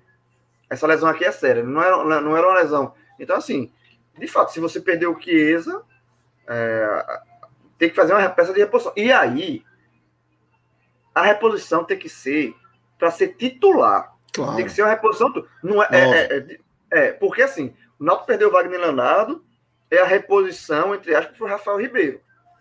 Na minha visão, isso não é reposição. Na minha visão, não é reposição. Perdeu o Eric, e talvez a reposição, porque ele está falando do Bismarck, seja o Bismarck. Mas assim, sobre o Bismarck eu não posso falar muita coisa, porque não está jogando, tá jogando na, fora do país desde 2015, jogando na, na Arábia Saudita, então não tenho muito falar do Bismarck. Eu não sei se é reposição. Para Chiesa, a reposição tem que ser como o próprio ele falou, não sei o que eu estou dizendo, é a referência. Não sei quem eu estaria, tem que, aí tem que ir no mercado. Não, aí que... agora é se debruçar no mercado, né? É, eu sinceramente. Difícil pegar um cara que... fora de. Um cara fora de clube é, que chegue para ser a referência, ser seu titular como Chiesa é, é difícil você achar. E buscar um clube é aquele negócio, você vai ter que botar dinheiro, né? E a é, situação não é fácil. Tem, e tem que buscar, mas aí tá. É, para trazer esse jogador, que Hélio está pedindo, né? Porque ele disse que perdeu a referência e perdeu um cara que era abraçado com a causa. A causa, exatamente. É. Então, assim, o Náutico vai. Pra, pra, abraçado pra com a causa como Chiesa era, dificilmente vai ser. Vai achar um cara que chegue e abraça como Chiesa abraça o Náutico. É. Mas você vai, você vai ter que buscar um cara que entregue dentro de campo, velho. Eu acabei de twittar, de acabei de twittar isso, Lucas. É, sobre, justamente sobre essa questão do que eu estava falando, que é a posição do Náutico ajuda nesse processo. A reposição já a necessidade de reposição já existia. A tendência é que dobre essa necessidade de reposição. Com o caixa do Náutico apertado ou não, não interessa. Assim, o Náutico não contratar uma coisa, a necessidade, ela independe, a necessidade do time independe se o Náutico tem ou não capacidade de, de buscar os reforços. A necessidade é, é algo posto, né? E a tendência é que dobre essa, essa necessidade. Só que a campanha do Náutico é, já, detalhe, a gente tinha falado isso antes, quando o time estava todo formado. Wagner Leonardo ainda estava no Náutico e a gente foi, falava foi. que a campanha do Náutico, só que o Náutico pode perder jogadores por sondagens, talvez por lesão, o campeonato é muito longo. A gente até falou isso e disse que a campanha do Náutico, que já era boa, mas já várias semanas, seria um facilitador. Aquela campanha de lá para cá continua excelente. O Náutico continua líder, continua são oito pontos em relação ao quinto lugar, mas ainda faltam algumas rodadas, pode mudar um pouco essa configuração. Rodadas, rodadas não. Alguns jogos dessa 14 rodada pode mudar um pouco a configuração. mas a campanha do Náutico, mais do que a condição financeira do Náutico, eu diria que a campanha do Náutico talvez seja o maior ponto facilitador para reposição. Mas reposição não é algo, nesse caso, simétrico, tá? É tipo, é perder um atacante e buscar um atacante. Não é necessariamente na mesma qualidade, que é o que o João falou. Se perde Jean Carlos, não vai arrumar outro Jean Carlos. E assim. e no próprio caso de Chiesa, que estava que tava bem no Náutico, embora estava com jejum de seis, seis jogos, mas veja a questão. Você não vai repor a liderança que Chiesa tem. Porque veja que a queixa de Hélio dos Anjos não é só o desempenho técnico e tático de Chiesa. É o papel que ele tem dentro do grupo. E isso você não consegue repor. Então, são algumas situações, mesmo em caso de reposição, não necessariamente você vai igualar o time que estava, que era um time que estava em excelente fase. E a tuitada, que essa que eu falei pouco, até a primeira fase dela era justamente dizendo que as próximas horas do Náutico, que é justamente quando ficar mais claro a situação dos dois jogadores, elas podem é, dizer bastante o que vai ser o Náutico, sobretudo porque agora começa o pior recorte do Náutico. Curiosamente, agora começa o pior recorte do Náutico na competição. Das próximas quatro próximas rodadas, o Náutico vai jogar três fora de casa, até porque as últimas quatro o Náutico jogou três nos aflitos. Aí inverte agora. E o próximo jogo já é o Coritiba fora de casa, que pode ser um jogo de disputa de liderança, ainda o Coritiba ainda vai jogar nessa rodada. O Confiança em casa, que nesse momento é quase uma conta de luz. Ou, é, ou na lógica é uma conta de luz que o Confiança é nesse momento é o lanterna da competição. E, e, e, considerando que é um jogo em casa de quatro, seria um, uma vitória obrigatória do Náutico, mas depois vai para Sampaio fora e Havaí fora, dois times que estão próximos do G4. O Sampaio já esteve tentando voltar e o Havaí que está no acrescente. Então veja que o recorte é ruim pelo, pelo, na relação aflitos e fora de casa, e os três jogos fora de casa são horríveis. Então, não ter o seu melhor time justamente nesse momento diminui as suas chances, ou seja, as próximas horas, e nesse caso já faço mais, falo em relação a Jean Carlos, que essa, por uma fala, fala dessa, meio que tá fora, assim, a curto prazo, né? Mas Jean Carlos, mesmo que Jean Carlos seja o desfalque de dois jogos, já é um problema. É, então, lógico. Precisa, então, as próximas horas do Náutico serão importantíssimas. Até Vinícius, que a gente está deixando um pouco de lado, tá? A gente está falando de Jean Carlos e, e, e Chiesa. Vinícius acabou saindo também. A gente tá meio que foi uma saída normal. Dores é coisa do jogo. Mas aí seria um do, problema. Na panturrilha, então, assim, é, a de Jean, a de Jean, a, é, é, a de Jean, é, é, não, foi o que eu falei. Perder os três, qualquer time sente. Se você perder os três principais jogadores, qualquer time do mundo sente. É, a de Jean, o que eu fico mais Assim, tem que ver o, o parecer médico, né? Mas ele já é um cara experiente, ele sentiu logo, né? Começando o jogo, ele já sentiu, já pediu para não forçar. Né? Ele, ele, ele, saiu com 12 minutos, assim, ele saiu, tava 0x0 o jogo. Então, assim, ele pediu para sair logo, para não. Ele sentiu logo. Então tem que reavaliar, talvez, não sei se ele joga. É, e é músculo, né? Não, é, não é. foi torção, pancada. É, é que. Às, vezes, às vezes tira um pouco mais. Músculo é chato de curar, mas é adutor da coxa, então assim. É, a, a, Chiesa, a, Chiesa, a Chiesa realmente, na hora mesmo, é, a gente viu que, era, que era muito. Agora, de novo, tem que ir ao mercado e trazer. E aí é que tá. O investimento para trazer tem que ser alto. Náutico tem que. Aí, aí não tem. É aquele negócio. Isso é investimento. Se o Náutico tiver que fazer uma. Entre aspas. É, não vou falar loucura, não. Fazer um, um esforço extra financeiro, que faça, velho. Porque. É, vale muito para o ano que vem. Vale 60 milhões por aí, por baixo. Então o Náutico está fazendo uma campanha muito boa, já fez uma largada muito boa, já tem quase metade do caminho dos pontos é, é, obtidos. Não pode agora é, desperdiçar essa chance. O Náutico criou uma chance para ele. O Náutico tem hoje, é, o Náutico nunca teve tão perto de voltar à Série A desde 2013, pô. Então o Náutico não pode agora é, é, é o Náutico agora não pode se limitar em fazer o, máximo de esforço possível para subir. Sabe assim? Não, não pode é. mesmo, João. Só da proximidade, 30 pontos, né? 8 vitórias, 6 empates e nenhum derrota em primeiro lugar. Comparando com as duas campanhas que o Náutico subiu, 2006 e 2011, nesse mesmo momento, em 14 rodadas, é, em 2006 o Náutico tinha 24 pontos, com 7 vitórias, 3 empates e 4 derrotas, estava em segundo lugar. E em 2011 2000, e 2006 o Náutico terminou em terceiro lugar. Em 2011, quando o Náutico terminou como vice-campeão, o Náutico tinha 23 pontos, com 6 vitórias, 5 empates e 3 derrotas, estava em sexto. Veja só, aquelas duas campanhas foram campanhas consistentes, regulares, mas elas já estão ficando para trás em relação a essa. Então, quando o João fala de grande chance, é assim, é de uma forma literal, a chance é gigantesca. É, é, a gente fala em relação ao acesso, G4. Título é outra coisa, é é uma, outra questão de briga. Mas, assim, de ficar entre os quatro primeiros, porra, é, nesse momento, assim, é, você não pode sair, não tem, tem que sair muito do trilho. É. Mas existe essa possibilidade. Mas, é, claro que, mas existe a chance. Se, se, você, se você não, você veja, é que tá, você, você tem um time, você tem um time, você perde metade desse time, você a chance de sair do trilho existe. Você, repito, você já tinha perdido dois titulares absolutos Concordo. e perdeu o terceiro, pô. são jogadores que estavam no nível alto. Não tem. Hereda não joga muito tempo. Sabe assim? É, aí você. Aí, por conta de Hereda, você já pega o lateral esquerdo, que era Brian, que tá jogando muito você joga na direita, Brian já na direita já não tá jogando tanto quanto tá jogando na esquerda. Já dá uma desconfigurada. Já, dá uma desconfigurou, já desconfigurou muito. Já desconfigurou demais. Sabe? Jean pode ficar fora de dois jogos assim. É difícil, velho. Agora, não tem como, não tem como repor todo mundo. Então, voltando àquela fita, rebobinando a fita que eu tava falando de zagueiro, esquece que eu falei de zagueiro. Agora tem que ser atacante. É. é. Foco é atacante. Grilo, é, quem conseguiu se destacar aí diante desse jogo tão doído para o Náutico, né? literalmente, né? É, quem conseguiu ir bem, é, quem destoou, tem peças entrando aí, com, com, tanta mudança, peças novas acabam tendo chances, né? Como é que você viu essa, essas mudanças aí, Hélio? Vamos lá, para mim, começar pelos melhores, tá? É, para mim, eu gostei mais uma vez de Vinícius, a partir de Vinícius, tá? Ele deu assistência para o gol e, como a gente falou aqui, é o cara que ele vem mantendo a regularidade impressionante, com uma jogada muito parecida, né? Sempre a mesma jogada e ele vem levando vantagem nessas, nessa jogada, né? Então é um cara eh, que aparece muito bem e ele ficou meio que sobrecarregado, né? Depois que Jean e, e Chiesa saiu, ele basicamente ele, uma das únicas tentativas de jogadas ofensivas, porque não se concretizaram em jogadas ofensivas, vieram dos pés de, de Vinícius. Então acho que Vinícius entra como destaque é, positivo o meu segundo destaque positivo, eu até citei ele rapidamente aqui. Eu gostei de Carlão. Acho que Carlão fez uma partida é, boa, tá? Bem segura. Eu acho que hoje o Carlão, inclusive, foi melhor que, que Camutanga no jogo. É, o gol é, foi uma bola parada, o gol do, do, do Brusque, a bola mais de Camutanga ali.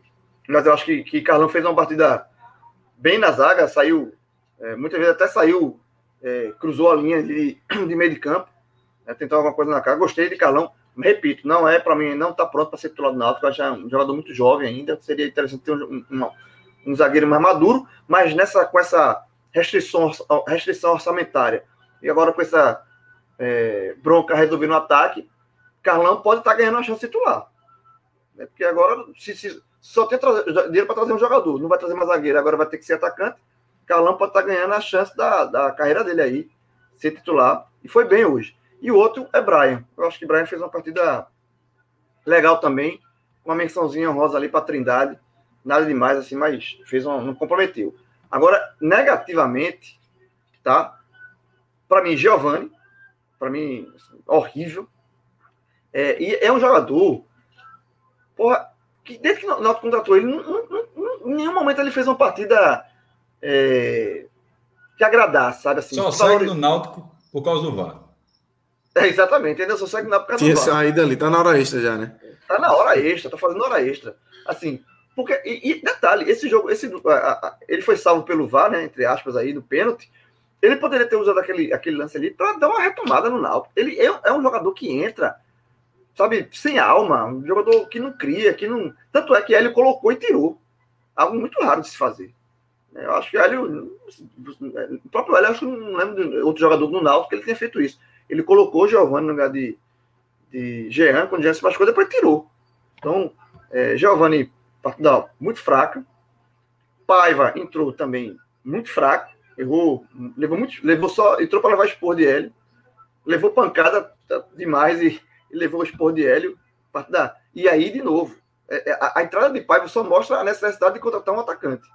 E dito pelo próprio, próprio é, é, Hélio. Porque se Paiva tivesse entrado e dado conta do recado, o discurso de ele no vestiário já seria mais tranquilo. Não, a gente perdeu o quê? Mas tem o Paiva aí, é, fazendo. Veja, o discurso de Hélio no Policiário foi assim: ó, Paiva é reserva. Eu não, Paiva é jogador para entrar durante o jogo. Não, eu não conto com o Paiva, não posso contar com o Paiva para ser meu atacante titular. E a, a, atuação dele contra o, o Brusque foi reforçando isso.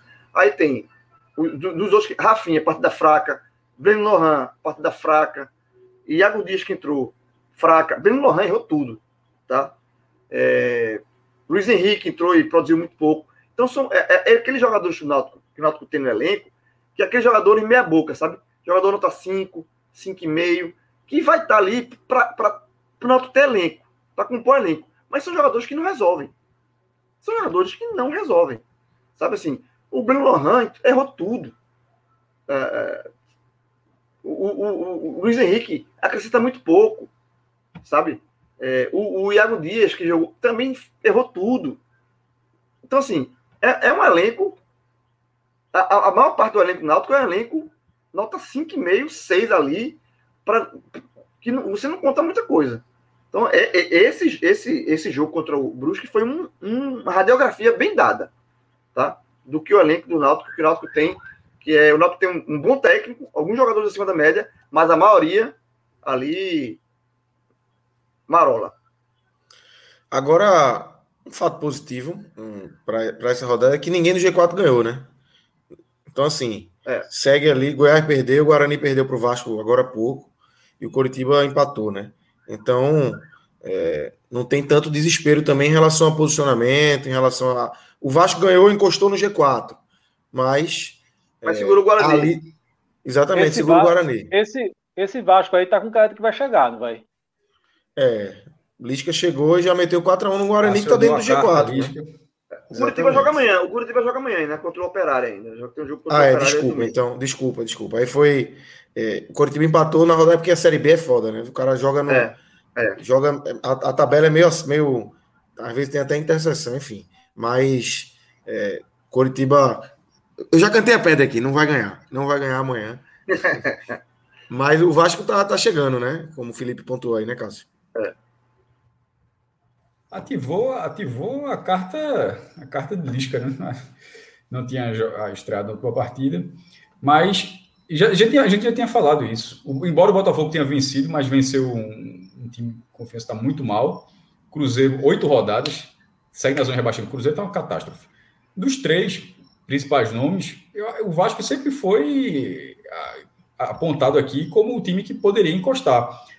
Pode não subir como campeão, aliás, dos outros acessos do, Náutico, do, do Vasco, essa é a quarta vez que o Vasco disputa a segunda divisão. O Vasco só subiu como campeão na primeira, em 2009. Nas outras, o Vasco subiu ali, terceiro, na última, na última rodada. Nunca foi muito subir com título, não. É, só, só uma curiosidade. Em 2009, Vasco e Guarani, se eu não me engano, foi, ou foi Vasco, não, foi Vasco e Guarani, que foi, que foi o jogo agora, que foi no Maracanã, engano, 82 mil pessoas, é o maior público da história da Série B. É, é, o, maior, é, é, o maior público. Curiosamente, foi é, esse jogo. É, e não tem como quebrar, né? No estádio cabe hoje, essa, esse vai ser o recorde para todos sempre. Só, só o detalhe da, da, tabela da Série B é que, além do, do, do Curitiba, outro time que joga uh, no G4 ali é o Havaí. Né? O Havaí vem uma sequência boa, três vitórias. O Havaí joga em casa. O próprio Sampaio, João. É, o Sampaio também. Sampaio. Sampaio, Sampaio, Sampaio, o CRB também, né, na verdade, né? Os dois. Não, mas o CRB já está lá. Mas assim, veja só, o CRB está lá. Você falou dos que estão brigando para chegar no G4. Tipo, o Sampaio pode chegar, o Havaí pode, o CRB quer defender o seu lugar. E o Vasco está ali no bolo. É, nesse, nesse momento. O CRB, é saiu, o CRB saiu do G4, né? É, o CRB está com 21, está em 7. Não está né? no G4. Se ganhar, se ganhar, volta. Se ganhar, isso, volta para o G4. Isso.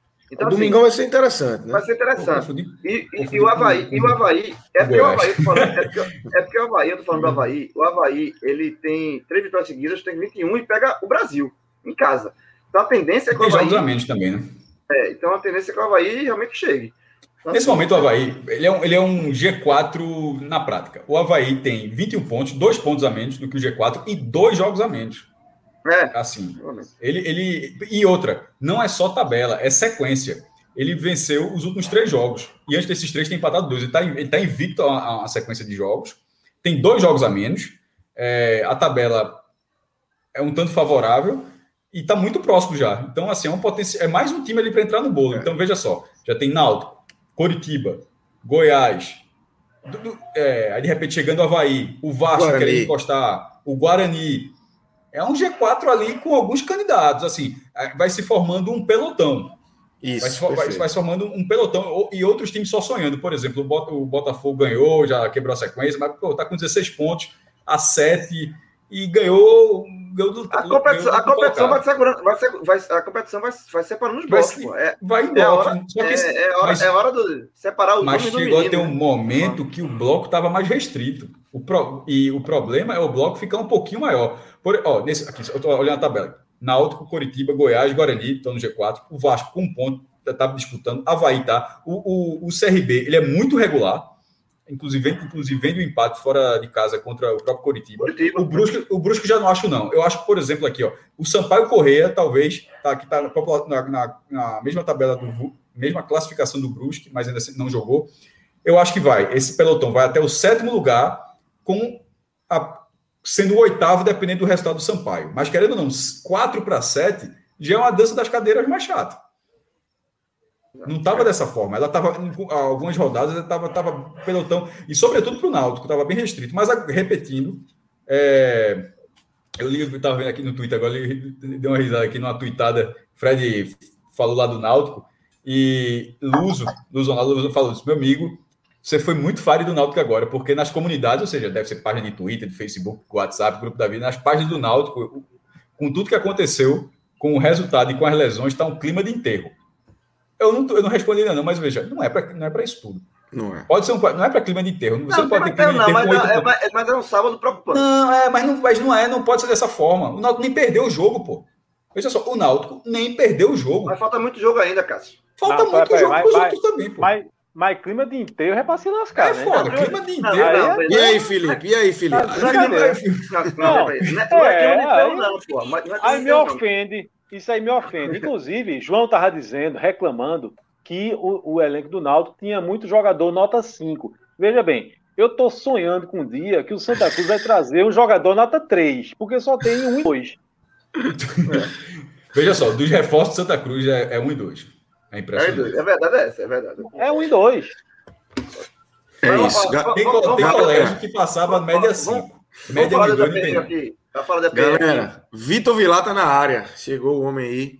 Tá com a câmera desligada. Deve estar tá ajeitando ali a cabeleira. Tá aí, Vitor Vilar tá na área. Vitor Vilar, Vitor a gente Vilar com essa alça tá parecendo Alcindo, pô. Vilar.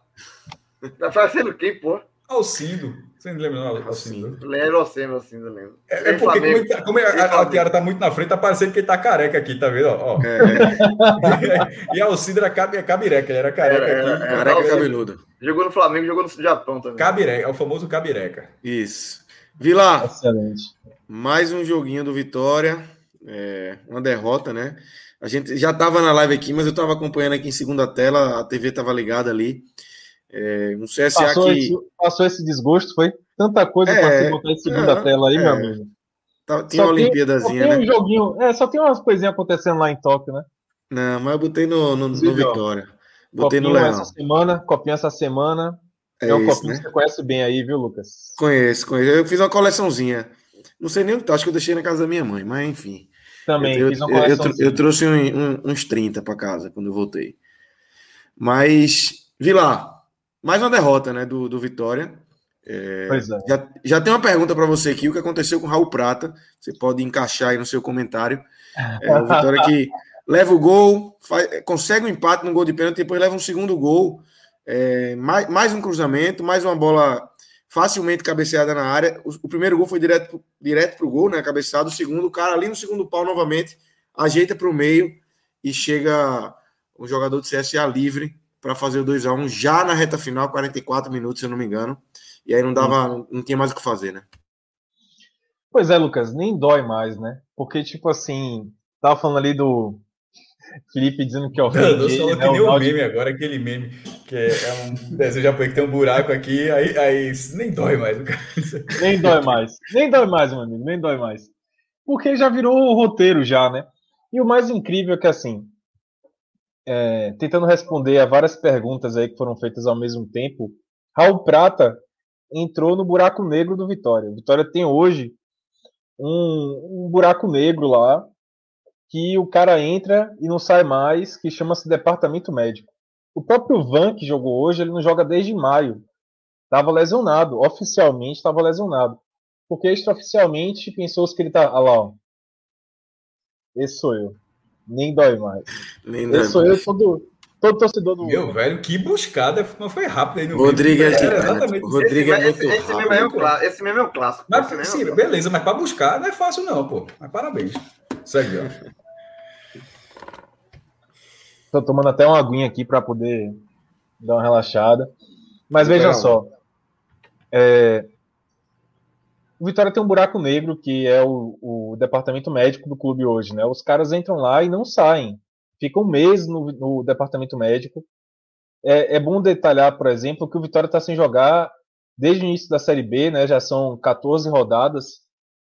Mas até antes um pouco, né? Desde a da reta final do Baianão, que o Vitória está sem Vico, né? Um dos caras mais importantes que o Vitória teve nos últimos, no último, na última temporada, nos últimos jogos, por mais que a torcida não goste do, do cara e critique várias vezes, mas é um cara que consegue produzir muito para Vitória, né? Melhor do que vários aí que estão entrando nesse momento. E ele não atua, tá completamente fora desde o início da temporada praticamente. Desde o início da Série B, na verdade. É, e quem está fora desde o início da temporada praticamente é Guilherme Rinde. Não se fala mais Guilherme Rinde, né? Impressionante. Como ele não jogou em 2021. Então o Vitória tem um buraco negro que está largando. Porque nesse início de jogo, né, no, no, nos primeiros minutos desse jogo, 45 minutos, a Vitória perdeu dois jogadores, né?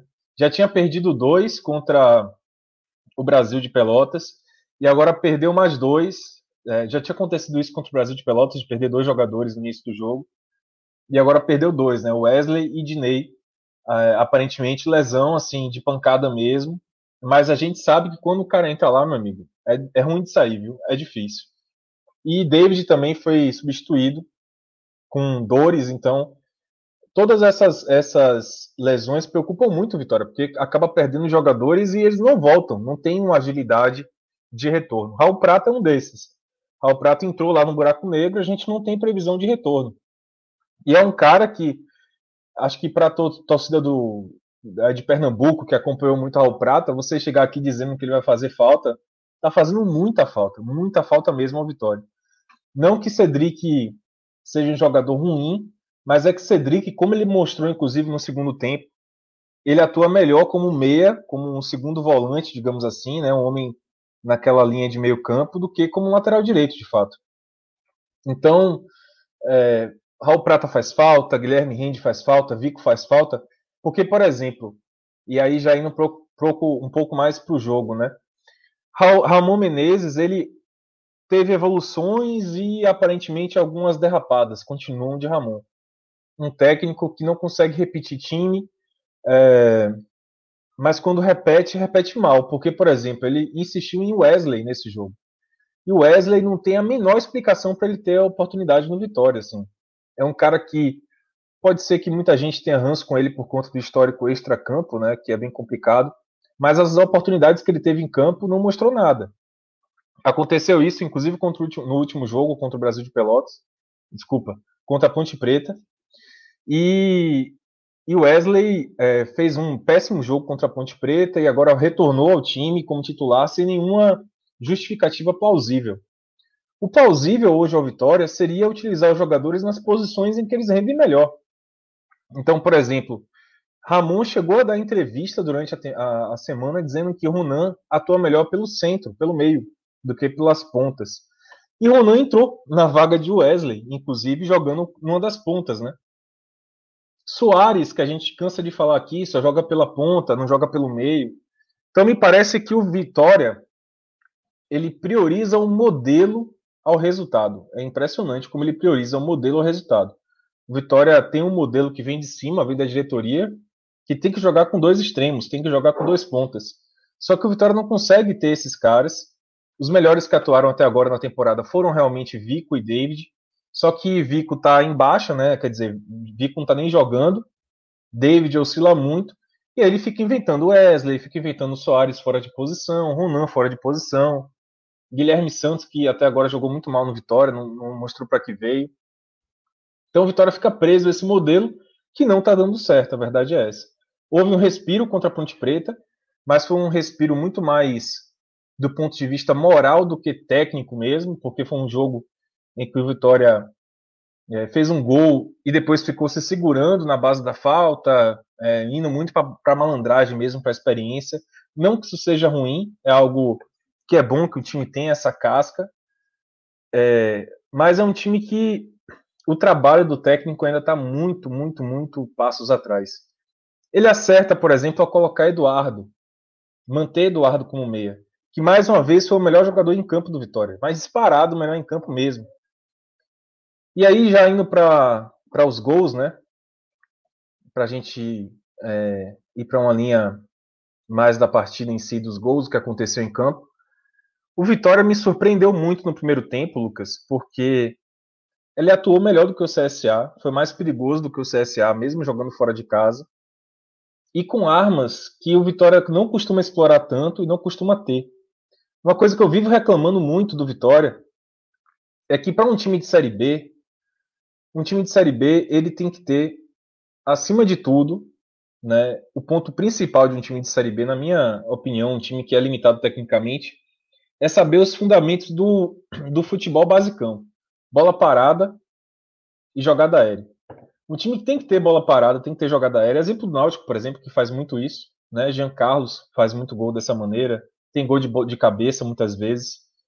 Então, um time que quer ir bem na Série B, antes de se preocupar em ter posse de bola com jogadores que talvez não tenham essa qualidade toda, antes de se preocupar em ter volume de jogo, ele precisa ter o basicão, que é saber fazer gol de cabeça quando tem uma dificuldade. O CSA mostrou isso hoje, né? Spoiler. Mas o Vitória acabou surpreendendo, porque no primeiro tempo chegou com o Eduardo chutando de fora da área, que é outro, aliás, outro quesito que o Vitória tem que desenvolver e aparentemente está desenvolvendo, porque fez com o Pablo no último jogo contra a Ponte Preta um golaço de fora da área e fez é, boas, boas finalizações de Eduardo nesse jogo. Mas, sobretudo, chegou na bola aérea, com Eduardo cobrando escanteio para boas aparições de Matheus Moraes pelo alto. Então, essa é, assim, é um ponto positivo que dá para tirar do primeiro tempo. Porque se você for ver o scout do Vitória, o Vitória não faz gol de bola aérea, não faz gol de bola parada. É um time que não consegue criar gol de uma maneira mais simplória do futebol, né? De um, de um time que não tem recurso. O Vitória não consegue nem utilizar essa arma dos times que não tem recurso. Mas chegou. E aí, surpreendentemente, tomou gol nessa bola aérea também, o que é outra falha do Vitória. Um time que joga uma Série B tem que ter uma bola aérea defensiva muito boa, porque sabe que os times, os adversários, assim como vale para o Vitória ter que dominar essa bola aérea para poder se sobressair, os adversários também pensam dessa maneira. E é impressionante que os dois gols do Vitória, o segundo com requinte de crueldade, porque foi aos 44 minutos do segundo tempo, mas o primeiro foi numa falha assim bem feia mesmo do Pedrinho, o lateral esquerdo, que tem suas deficiências defensivas e principalmente pelo ar. Houve um cruzamento no segundo pau em que ele era o cara para desviar. E Gabriel, que a gente conhece muito bem aqui na Bahia, que não é um jogador que seja assim um destaque, né, na bola aérea, ele conseguiu se sobressair diante de Pedrinho com muita facilidade. Pedrinho tentou tirar com o pé, levantou o pé na cabeça de Gabriel praticamente, mas aí a chance dele acertar era muito pequena e Gabriel, que foi inteiro de cabeça, na segunda trave, foi lá e fez o gol. O Vitória fez um gol depois de um pênalti muito claro, não tem nem o que dizer. Renato Cajá tocou mesmo como na bola. E aí, aos 44, mais uma vez, um replay praticamente. Veio o um cruzamento do lado esquerdo, no segundo pau. Dessa vez, Yuri foi quem ganhou de Pedrinho na bola. Pedrinho, mais uma vez, muito mal na bola aérea, nessa marcação de bola aérea. E aí acabou saindo o gol do CSA numa escorada de Yuri para o meio da área e Lucão chegou cabeceando. O zagueiro Lucão excelente zagueiro, por sinal. Então o Vitória é um time que está. Ah, e um detalhe: no segundo tempo, o Vitória teve muita posse de bola. Cabral, inclusive, foi quem fez a transmissão, né? Excepcional. Que grande comentarista, né? Tava até falando com o Juliano assim, pô, onde eu quero ser é igual gigante. É gigante. Cabral é um monstro. É, Cabral é um monstro, velho. E Rodrigo Raposo, né? Rodrigo Raposo estava na narração. Isso, outro, outro narrador também. É. Apesar de eu ter um dia dado um, uma lição nele, que eu acho que ele me marcou um pouquinho. Ele estava chamando o lateral esquerdo do Vitória de Lelkovic. Aí eu botei no Twitter assim, falei, porra, não é Lelkovic porque não, o cara não é sérvio. É Lelkovic mesmo. Aí E aí? deu isso no ar. Foi? Ele, ele leu no ar, ele falou: Ah, o Vitor Vilar tá aqui me dando uma bronca. Qualidade, qualidade. É, muito bom. E soube que ele é cantor de forró, inclusive, né? Isso, cantor de forró, é amigo, amigão. Gente Nossa, boa, um gente abraço boa. Raposo. É, Mas como é, cantor, aí já, já nota 5, né? Faz um sucessinho, isso. Faz, gente. Faz demais, pô. De É. vez em quando tem show, tá vendo? É, de vez em quando tem uns cartazinhos de show, quando podia ter show, né? Se não me engano, se não me engano, posso estar falando uma besteira aqui, depois eu corrijo com ele, confirmo com ele e até trago a informação. Mas se não me engano, ele já cantou no Galo, num, num dos trios do Galo lá. Foi, foi. É, Né? eu lembro também. É, é, Eu vi um Rapaz, vídeo da quem, SBT. quem tem amigo, SBT quem tem amigo feito você está lascado, viu? Um abraço aqui para Raposa, para eu tô lhe defendendo. A turma dizendo aqui que você é cantor nota 5. Ainda bem que eu tô Tá aqui para lhe defender, companheiro. Um A abraço. média, a média hoje pra todo mundo aqui é nota 5, né? Nota 5. Eu vi, eu vi um vídeo dele no, acho que no São João do Nordeste da Globo, né? Que a Globo faz no São João, dele cantando, muito bom. É. Mas enfim, Enfim. é, Cabral, velho, parece que eu acho que ele ouve o 45, viu? Ele assiste nosso programa e tal, porque ele tava Cabral comentando é categoria de base nossa, porra. É, acho que é Eu categoria sei, de base. em em época de Olimpíada. Na verdade, não é isso. Cabral é Diego Souza chegando no apartamento. Chegando, É. no, no- chegando na- no, no- Base é foda, Grilo. Base é. é. Base é Chegou lá- foda. Chegou lá no, É verdade, na- no apartamento de Fred. Foi diferente. Inclusive, era o apelido dele, lembrando. Era Diego Era desse Pegou de helicóptero. De E helicóptero. Y, e Y, Y, Y, Y. É porque é, Felipe, é porque o jogo chamou Cabral de, de base não era. A gente chamava É Cabral de verdade, é Diego Souza. verdade, é verdade. Cabral já veio grande, pô. Cabral já veio grande pra cá. Mas, grande ó, contratação. Mas hoje em dia, mas hoje em dia é Y, Y, Y Mano e Cabral. E, e Diego Souza. Y é chefe. Y, y mãe Diego Souza. Y Mano e Diego Souza. Chefe. Mas, ó, é, Cabral, velho, ele comentou um negócio muito bacana, assim, que, é, que a gente comenta muito aqui no podcast, né, e tal, que é a posse bola do Vitória completamente insossa, que vem desde o ano passado, na verdade, desde 2019, na verdade, que é modelo de jogo, é como eu falo. O Vitória me parece priorizar muito mais o modelo de jogo que a diretoria quer implantar na tora do que o resultado. Porque veja só quantas coisas a gente falou aqui de modelo que se sobressaem ao resultado na visão do Vitória. Posse de bola completamente insossa no segundo tempo. Se fosse um time um pouquinho mais incisivo no segundo tempo, no começo do segundo tempo, sobretudo, o Vitória teria feito mais chances, né? Criado mais chances. Mas é um time que toca muita posse, troca muito passe sem nenhuma produtividade, sem nenhuma iniciativa mesmo de atacar. Cabral reclamou várias vezes disso. Teve uma hora ali que o jogo estava modorrento até os 28 minutos, né, que foi o gol do CSA, o jogo estava completamente modorrento assim. Todo mundo deve ter pensado, pô, bicho, tô vendo isso aqui com a natação rolando ali, com o surfizinho, com Medina. Acho que eu vou mudar de canal. Então os caras certamente ficaram preocupados e falaram. E Cabral desceu a lenha, falou: pô, Vitória tem muita posse de bola, mas não consegue criar nada, o arame liso e tal. Que é algo que a gente critica muito aqui também, né? Então, posse de bola, é, time que não consegue fazer gol de, de, de cabeça, que sofre muito gol de cabeça, que tem uma preparação física terrível, porque os jogadores se lesionam muscular também. Porque os caras, pô, jogam até meia-noite num dia e no outro dia tá sete horas da manhã no Barradão para treinar. Tem jogador que dá virote, eu já falei isso milhões de vezes aqui. Então veja só, são muitos problemas do Vitória de ó, a falta do de não só jogar com o extremo, né, ter que jogar com o extremo o tempo todo. Então é isso, é Cara, filme repetido, por isso que não dói mais, por isso que aquele meme do japonês lá cabe muito bem. Filme repetido total. E certamente o torcedor do Vitória não tá nem tomando uma cervejinha hoje. O cara tá tranquilo porque tem a Olimpíada para assistir dá para esquecer um pouquinho da realidade. Tô falando um pouquinho por mim também, né, talvez. É isso. Não Cássio, vou mentir, não. Queria estar tá vendo, queria tá vendo Medina, viu? Mas Ó, tava vendo só mesmo. essa era- derrota vai, do vai ter uma nataçãozinha boa agora aqui. Essa derrota do Vitória tem uma situação curiosa na, na, na tabela, porque, deixa eu ver aqui, ó. 15, 16, 17, 18, quatro times empatados em 12 pontos. E o Vitória Isso. é o 15, o Cruzeiro 18. Ou seja, é, o Vitória tem campanha de zona de rebaixamento. Inclusive, ele está nem na frente no número de vitórias. é, que poderia ser um, é um critério mais sólido de desempate, né? É, ele está à frente no saldo. Os, todos esses quatro times têm duas vitórias, seis empates e seis derrotas. Só que o Vitória tem menos três, a Ponte menos quatro, Londrina menos cinco e Cruzeiro menos sete. E isso é importante por quê? Porque você olha, você olha a ordem da, da, da tabela, o 15 lugar do Vitória está fora da zona de rebaixamento, está uma posição de gordura, não tem gordura nenhuma. A campanha, a campanha do Vitória é campanha de rebaixamento. Não é uma campanha que não tem qualquer, qualquer desafogo.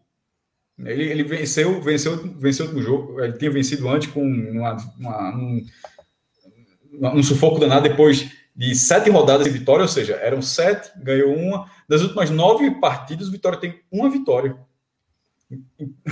O time que tá, o time que tem a mesma pontuação da zona de rebaixamento tem uma vitória nas últimas nove rodadas. Não tem desafogo nenhum. A situação é horrível. E o próximo jogo é dificílimo contra o Havaí. O jogo é no Barradão, mas o jogo é difícil. E tem um detalhe. É... Até porque o Vitória não tem feito o Barradão um, um uma casa não de é. pontuação. É. E tem um detalhe: seria isso aí acontece porque o Vitória tomou esse gol aos 44 minutos do segundo tempo, né? Porque se fosse é, o empate, teria pelo menos um pontinho de diferença, né? Ah, não é uma gordura. Não é, de fato, uma não, Um ponto já é um ponto. Um ponto é, é você. É, mas nesse momento. Seria uma outra relação. Detalhe, ele estaria na mesma colocação, ele, estaria, ele continuaria em 15 lugar, não ganharia uma posição, mas seria. Não seria a campanha de Z4. O Vitória tem campanha de Z4. Esse é, é um fato. Ele não está Exato. na zona de rebaixamento, só que ele tem campanha de zona de rebaixamento. E não entra, né? Porque o único que vai jogar ainda que está abaixo dele é o Brasil de Pelotas, mas ainda que o Brasil ganhe, passa o Vitória, mas empurra o 16 para a zona de rebaixamento, que é o, a Ponte, Ponte Preta. Preta. Ah. Então não entra. Pelo menos nessa rodada não tem esse sufoco, né? É isso. Mas é. Eu, mas veja, tá, não, mas veja só. Piora muito. Porque se, se, isso acontecer, o Vital 16 vai acontecer para o 16, vamos supor que, que o Brasil de Pelotas vença. Embora o jogo seja bem difícil, francamente. É Havaí Brasil de Pelotas, certo? Mas vamos supor que o Brasil de Pelotas vença a Vitória ficaria em 16. Só que seria o quê? Seria o 16 tendo a mesma campanha de três times da zona de rebaixamento. Assim, era, é algo completamente fora do controle. Aí viraria um pouco aquilo que a gente fala na primeira divisão, do pentagonal. Aqui não tem um pentagonal, que isso vai escapar só um. Chapecoense, América Mineiro, Cuiabá, Esporte Juventude. Isso. Ficaria, nesse caso, ficaria um quadrangular para escapar um. Já desconsiderando um pouco confiança que está numa situação, sobretudo falta de futebol enorme. Sendo dois desses times, né, Maestro? Eu acho que, assim, uma preocupação, né? Dois desses times que que estão com a mesma pontuação do Vitória são Cruzeiro e Ponte Preta, que são times que estão nessa situação ruim no início da, da Série B, mas são Cruzeiro e Ponte Preta, né? Podem reagir. É, não, não são times que habitam esse, esse ambiente aí no, do, da Série B, eu acho. Então é uma preocupação, sim, ao Vitória, essa é sair da zona de rebaixamento, né? Dormir fora da zona. Não é o pior dos cenários, porque pelo menos você fica. Não é a tal da areia movediça, né? Que é bem pior. Mas. É... A, a, a, luzinha tá, tá acesa, né? Não é a luzinha lá de Francisco de A, mas assim. É, é. uma vitória que não consegue. não consegue embalar, não consegue, não consegue pegar no, no ritmo, né? Não consegue, não consegue convencer. A verdade é essa. É, teve o resultado contra a Ponte Preta, mas o torcedor foi para esse jogo contra o CSA receoso também, né? E aí, quando começa bem o time, não consegue fazer gol, no início do segundo tempo tem muita posse de bola, não consegue criar, aí toma o gol. É, o Vitória ainda conseguiu ir atrás do empate, o que foi algo bem positivo, assim, de reação do time, que não é comum. Mas é, tomou o gol no final, e, e aí vem né, toda essa questão da desmoralização de novo como vocês falaram, o próximo jogo é muito difícil. É no Barradão, mas como o Cássio falou também, o Barradão não está sendo, nesse momento, um alçapão do Vitória, não está sendo aquele ponto a favor. Então você não consegue enxergar uma, uma saída do Vitória dessa situação. Com um agravante, né? Esse era um jogo, a gente até comentou isso na semana passada, só para finalizar, que era um jogo para o Vitória ter um pouquinho mais de confiança para um jogo muito importante que vai ter no meio da semana, que é contra o Grêmio. O Grêmio vai, vai, o Vitória vai pegar o Grêmio pela Copa do Brasil, o primeiro jogo. Então era um jogo para, pelo menos assim, um empate. A gente até falou isso no, no, no, no programa passado sobre a Série B. O empate ele daria, ele não não demoliriam o que o Vitória conseguiu contra a Ponte Preta, né? Você ganhou da Ponte Preta, consegue um empate fora de casa, dá para ir para o Grêmio com um pouquinho mais de confiança. A questão é que esse, essa derrota demole um pouquinho da confiança, da pequena confiança que o Vitória criou, e aí o jogo do Grêmio torna-se ainda mais difícil. É isso. É, vamos seguir acompanhando aí. O Vitória tem é, esse jogo contra o Grêmio importantíssimo, esse duelo contra o Grêmio na Copa do Brasil. Mas, galera, vamos virar a chave agora, falar de Copa do Nordeste de 2022. Neste sábado, tiveram aí algumas definições aí de, das mudanças né, que vão acontecer na, na próxima edição da Copa do Nordeste. Mas, Cássio Zirpoli, eu queria te chamar para que você nos apresentasse essas mudanças. É, acréscimo no número de clubes, uma seletiva bem maior. E aí você já pode também ir pontuando é, do que você achou, de como é que você viu, como é que você recebeu essas notícias aí das mudanças, que é, de cara a gente já traz, beneficia Santa Cruz, América de Natal, times que não estavam é, dentro da, da, Copa do Nordeste do ano que vem e que são campeões da, da Copa do Nordeste. Né? Eram as duas ausências, né? Santa Cruz e América Isso. Natal. A gente vai, mais para frente a gente aborda sobre os classificados, primeiro sobre as mudanças, sobre os bastidores. É, na sexta, vindo escalado da, da CBN, já tinha falado que dá com a o Santa Cruz poderia ter uma grande novidade aí, que em breve, que seria ou na sexta-feira ou nos próximos dias, é, e apurando logo depois, eu e o João, a gente já tinha conseguido umas informações na, na, na live daquele mesmo dia, a gente já trouxe o mínimo, o, o mínimo da, da apuração dali, do que já estava encaminhando para ser fechado, e na manhã desse sábado aconteceu a reunião e eu até achei surpreendente que a Federação Cearense comunicou, porque no bastidor é, esse comunicado não deveria ter existido. Pode ver que a, a, a Federação Cearense foi a única a fazer. A, até onde eu vi, a, da Bahia não fez, a do Rio Grande do Norte não fez, só a do Pernambuco não fez. Só a Cearense. Então, na pra, essa reunião foi um pouco depois, porque a reunião foi de manhã, via videoconferência, com quase todos os conselhos técnicos, reuniões do futebol, como foram os arbitragens das séries A, B, C. É, e logo depois, acho que era meio-dia, a Federação Cearense já disse que, a, que o Ceará ganha, tinha, é, teria agora cinco vagas e batia com a apuração que já tinha sido feita, foi colocando, e na hora que saiu aquilo ali, aí disse, ó, publicar. É, e, na, e, e, nessa checagem, é, essa que a gente está vendo aqui na live aqui, é a matéria que João fez, no blog eu fiz também com a, a abordagem desse, desse tipo, com sua informa, posts complementares a partir disso aí. E é uma mudança muito grande, polêmica, não tem passar a mão na cabeça, tem todo um debate que a gente vai, vai fazer aqui, tem um, que cada, cada um acha.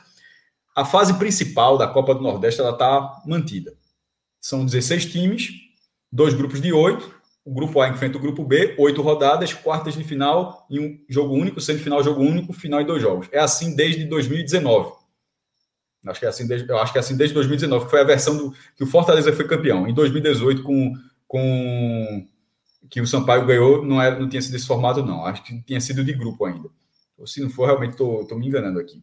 Mas, enfim, esse formato, é, esse, é, o formato está mantido. E esse formato ele tem 12 times pré-classificados, que são os nove campeões estaduais, e os melhores ranqueados das três federações de melhor ranking da CBF. E o ranking da CBF ele é anual e, e o ranking para a Copa do Nordeste 2022, o que vale é o ranking de 2021, cujos resultados foram de 2016 até 2020, que são os últimos cinco anos. E nesse caso são Ceará, Bahia e Pernambuco. São as três federações que têm direito a essas vagas. Ou seja, 12 times. As outras quatro vagas, como já vem sendo nos últimos quatro anos, elas vêm da preliminar, que é a fase, que é a seletiva da pré-copa do Nordeste, que começou em 2018 o que, o que, como é que surgiu a preliminar? Copa do Nordeste, quando Piauí e Maranhão entraram, e eles tinham que entrar na Copa do Nordeste, era um dos maiores absurdos da história da Copa do Nordeste, não contar com os dois estados, porque para a CBF, os dois estados eram do norte, na, no mapa do futebol, e meio que aqui na Copa do Nordeste, meio que se aceitava isso, que era um absurdo. Mas eles entraram em 2015. Só que quando eles entraram em 2015, tendo duas vagas cada um, o número foi de 16 para 20. E, e com 20 times, a composição da Copa do Nordeste não ficou muito boa. Ela ficou com cinco grupos de quatro, os líderes passavam, alguns segundos colocados, não funcionou muito bem. Mas acabaram tendo uma solução que foi de criar a seletiva, é, que aí fez com que 12 times tivessem vagas e oito jogassem mata-mata para virar quatro. E assim vinha sendo. Só que agora, o que aconteceu? O número total, não a gente vai, eu vou tentar deixar tudo bem certinho. Vamos primeiro para o número total. O número total de participantes pulou de 20 para 36. O aumento é gigantesco, né? 16 times né, nessa decisão. A fase principal da Copa do Nordeste está intacta. Ela tem 16 times, 12 pré-classificados, os mesmos que já estavam até sexta-feira, que são os mesmos que continuam hoje no sábado, e quatro vagas na seletiva. A grande mudança, então, está na seletiva, que agora ficou muito mais difícil de ir. Antes você jogava um mata-mata, que já era o mata-mata. Você passou o mata-mata, está na Copa do Nordeste, e era ir de volta. Agora, os times vão jogar de dois a três mata-matas. É, ele começa com 16 times, em jogo único, com mando. É tão confuso que eu até. até vamos lá. Desses, dos 16 times que estão, dos 24 times que estão na seletiva, porque 12 já estão na, na Copa do Nordeste e 24 estão na, na seletiva, certo? Desses 24, você pega os oito melhores, e esses oito melhores vão estrear só na segunda fase da seletiva. Oito, os oito melhores do ranking. Os oito melhores do ranking. É, é tudo pelo ranking. É, é tu, a, cada um, um veio pelo estadual, outro veio pelo ranking, outro veio pelo ranking geral, beleza. Isso a gente pode falar mais para frente. Mas na hora que juntou esses 24 times, você vai, é, o que vai dividir entre eles, dentro da competição, é o ranking da CBF. Você vai pegar os oito melhores e eles vão direto para a segunda fase. Os outros 16 vão largar na primeira fase, que, que dá, obviamente, oito mata-matas, em jogo único. Esses, os oito classificados, em caso de empate pênalti, certo? Em esses oito classificados irão enfrentar esses outros oito que já estavam na segunda fase. E esses outros, e esses primeira, oito segunda só, fase... Só um detalhe, na primeira fase, e só na primeira fase, na primeira fase, desses que, é, é, os times de melhor ranking também jogam em casa no jogo único. Sim, sim. Tudo vai ser assim. A primeira fase não tem, ela ficou com 16 times, né? Esses 16 times de pior ranking, você vai pegar os oito melhores serão os mandantes e os oito piores serão os visitantes. Aí você fala, e os confrontos? Aí tem um sorteio, vai ter dois potes, aí vai ser sortear. Mas, tipo, o pote A você sabe que vai ser mandante. Beleza. Seja quem passar, esses os oito classificados que vão para a segunda fase, todo qualquer um deles será visitante. O, Exato, o mandante perfeito. será os oito times que já estão lá. Mas aí e vai ter sorteio de novo, pote A contra pote B, aí você vai fazer. Desse, é, ou seja, são 16 na primeira fase, passam 8, junta com 8, também ficam 16 na segunda fase. Passam, vão 8 para a terceira fase. A terceira fase é a única fase da seletiva que é em ida e volta. Ou seja, que era como a gente vinha, como vinha sendo antes, é, de ter dois jogos. E nesses oito times, mais uma vez, vai ser a mesma coisa. Quem tiver o melhor ranking vai ser o mandante do jogo de volta. Exato. E os classificados vão jogar a Copa do Nordeste. Aí agora, quais são as diferenças, assim, em relação a essa composição? Todos os estados ganharam pelo menos uma vaga. Uma, uma vaga adicional. Os três estados, os três estados é, com melhor ranking ganharam mais uma vaga. Ou seja, Bahia, Pernambuco e Ceará. E, e se você colocar, ou seja, dá nove mais três, doze. E tem mais três do ranking geral. Que, que, são os times que não conseguiram vaga. Se os times não conseguiram vaga da primeira. Desse recorte todo. É, de tudinho. Ainda os três melhores geral entram. De, sem distinção de estado. Pode ser três times do mesmo estado, por exemplo. Nem foi o caso. Pode. Foi Itabaiana, 13 e quem, meu Deus? Jacuipense. E Jacuipense. Jacuipense. Mas poderiam ser três baianos. Nessa situação, o que acontece? Exclua esses essas três vagas, que elas são abertas. Tirando essas três vagas, na configuração 2022. A Bahia tem cinco times, Pernambuco tem cinco times, só que a Bahia tem, a Bahia tem direito a três, foi de três para cinco. Pernambuco, o Ceará foi de três para cinco. Pernambuco teria duas vagas. Na verdade, a Bahia foi para seis, né? Dois para cinco. Bahia tem seis. A, Bahia não, não, não, não, não, veja, mas eu tô, ah, eu tirando tô, os três, as três. Eu, eu tô falando assim, tirando as três vagas que elas podem é, mudar, é, falando as vagas fixas. É. Pode, cinco da Bahia foi de três para cinco, Ceará de três para cinco, Pernambuco foi de dois para cinco. Aí, é, Alagoas para três. E aí vai, e por aí vai. É, e todo mundo ganhou uma, ganhou uma vaga a mais, e essas três vagas estão abertas. Qual é a questão? É, antes, até para virar o debate. A mudança, eu acho, eu acho é, algo propositivo você pensar na melhora da Copa do Nordeste, se você considerar melhora, a mudança da Copa do Nordeste. Não me agrada, e não me agradou, não vou, vou fazer aqui, não me agradou essa mudança já ser para 2022. Porque. É... 2022, né, Maestro? E a Como? gente não sabe. É, porque vai ser a última. Isso é um outro ponto. Isso é um outro ponto. E a gente, eu, a gente não sabe. Eu tenho até informações sobre isso também. É esse, o grande ponto é esse. É, e a gente mas, não sabe se vai, se vai ser algo. Ok, mas, mas supondo que essa Copa do Nordeste não vai, não, assim, não vai ser a última, certo? Assim, então, tá, se renovar, a questão. Está quase é, encaminhada, assim, eu que eu estou aqui, é isso, informação pode dar para trás, mas está quase encaminhado para ter, ter ampliação e essa mudança já faz parte disso. Essa, essa, essa mudança já, já faz já parte faz disso. Para ter 2023 com a nova Copa do Nordeste. Já, é, já, já, tem, já está encaminhado. Não vai, pode, a, a, nesse, nesse momento, nesse momento, está mais para ter do que não ter em 2023. E, e, essa mudança é justamente por conta disso. Já, já faz disso. Só que essa mudança para 2022, aí, aí, vou até pelo, pelo argumento que Vitor falou. Vamos supor que é o último ano. Se é o último ano, é pior ainda, porque se é o último ano, tipo, ó, vai acabar mesmo, faz qualquer coisa. Aí é até pior. Por isso que eu estou falando ela tem que seguir como se. Eu, eu, eu, sempre tento falar aqui, tem que seguir a toda a lógica para não ter nenhum tipo de questionamento. Aí você pode. Aí eu até coloquei. Ninguém perdeu suas vagas. Eu até coloquei isso no meu post, mas depois tem até uma coisinha que está equivocada. Ninguém perdeu as vagas na fase principal. É verdade. Todo o, o Atlético de Alagoinhas está lá na fase de grupo, foi campeão baiano, está lá. O Náutico está lá. O Esporte pelo ranking está lá. O Bahia pelo ranking está lá o Fortaleza, o Ceará pelo ranking está lá, o Globo, que foi campeão potiguar, está lá. Ninguém teve nenhuma mudança. Mas na seletiva teve. Na seletiva teve, porque o Santa Cruz, o Santa Cruz estava fora da Copa do Nordeste, ele entrou. O Santa já vai entrar na segunda fase, certo? Veja, veja só. O Imperatriz jogaria a seletiva. O Imperatriz, para jogar a seletiva e para ir à fase de grupos como era, ele só jogaria um mata-mata. Beleza? O Vitória também. Não, o Vitor, mas o Vitória está na segunda fase. Aí foi ampliado, beleza, vai jogar duas. Mas o Imperatriz foi para a primeira fase. Joga o Imperatriz, três, né? que só jogaria uma, um mata-mata, ele foi empurrado lá para. Ele vai ter que jogar três. N nesse caso, tipo, pela lógica, pela lógica, você pode falar, quem entrou agora, pelo menos vai para o fim da fila. Tá entendendo? Você poderia pensar assim. Então, por uma questão lógica, o Santa Cruz, na minha opinião, o Santa Cruz iria para a primeira fase e, o Impera... e quem já estava ali próximo ao mata-mata fica na segunda. Mas como seria o ranking que, que definiu, o River do Piauí também. O River do Piauí, que pega a segunda vaga do Piauí, o que o campeão foi o Altos, com, a, o com o título, e o, e o River entrou como a primeira vaga do ranking. O River também estava na seletiva. Só que o River também foi lá para a primeira fase. Ou seja, isso aconteceu com alguns clubes. Tá entendendo? Eu, eu acho é. que esse, esse, o Ferroviário do Ceará. O Ferroviário, deixa eu ver. Não, o Ferroviário, o Ferroviário, o Ferroviário ele, ele, ele vai jogar tá duas. Ele está na segunda fase. É. A, a, questão do Ferroviário pode ser a seguinte, a seguinte: pô, eu ia jogar só uma fase. Agora vou ter que jogar é, duas. É, é a mesma coisa do Vitória. É isso. O, o Vitória e Confiança já, já estariam e, e jogariam só mas tem gente fase. Foi mais, foi mais, mas tem gente que foi agora, mais agora, agora, agora, só, só, só para não, toquei a bola, toquei a bola. A questão para mim, rapidinho, seria só assim.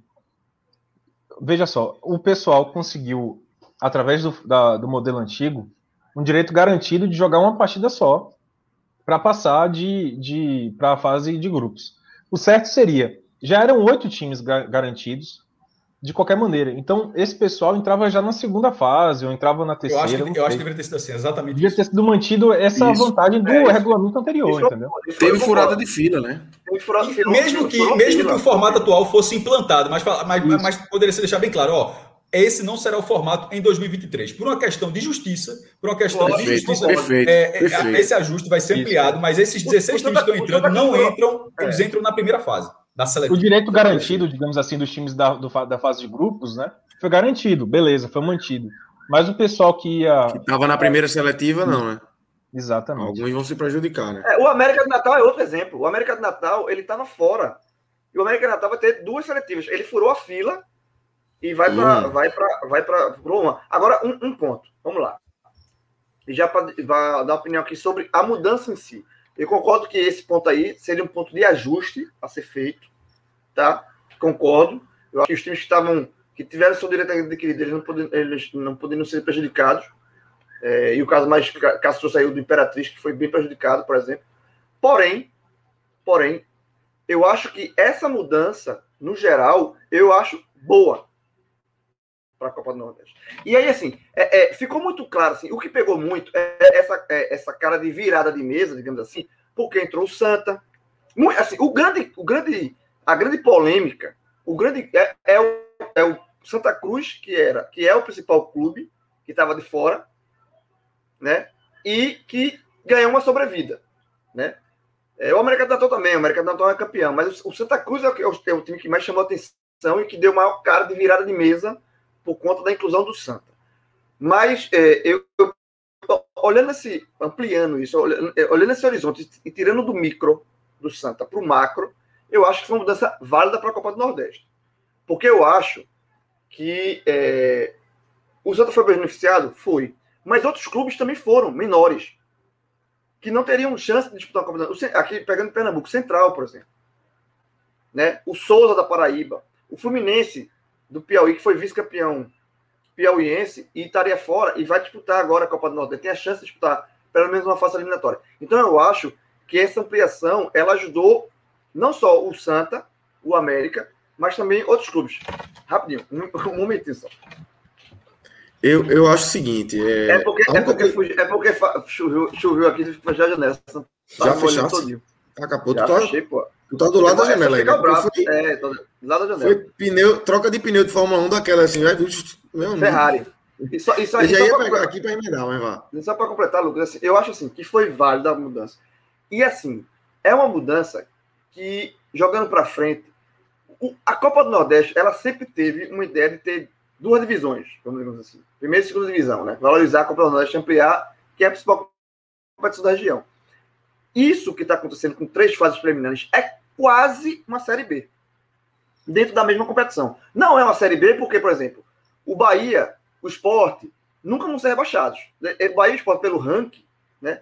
Eles nunca vão disputar Nem Ceará e Fortaleza. Nem Ceará e Fortaleza. O, é, então, tipo, um deles ganha o Cearense.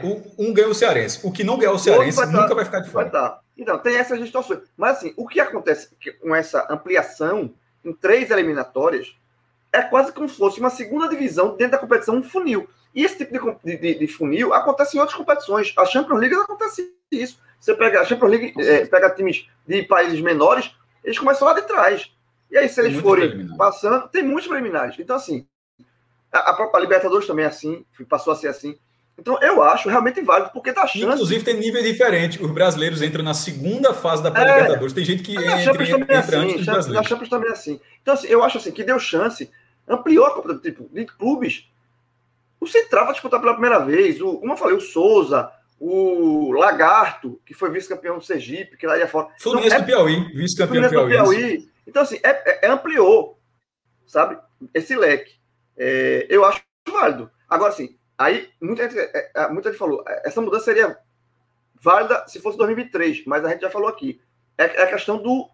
Da, só, só tem garantido 2022, mas isso já é pensando também em 2023. E pensando. É, mas, é, mas é, esse é o é ponto. uma ampliação mas, da então, Copa do Nordeste, Cássio. E enfraquecimento, obviamente, também se enfraquece os estados Mas esse, esse é um essa negociação fazendo tudo, até a 2023, eu acho que poderia ser 2023. É só é, é, é realmente uma opinião, é, uma discordância assim.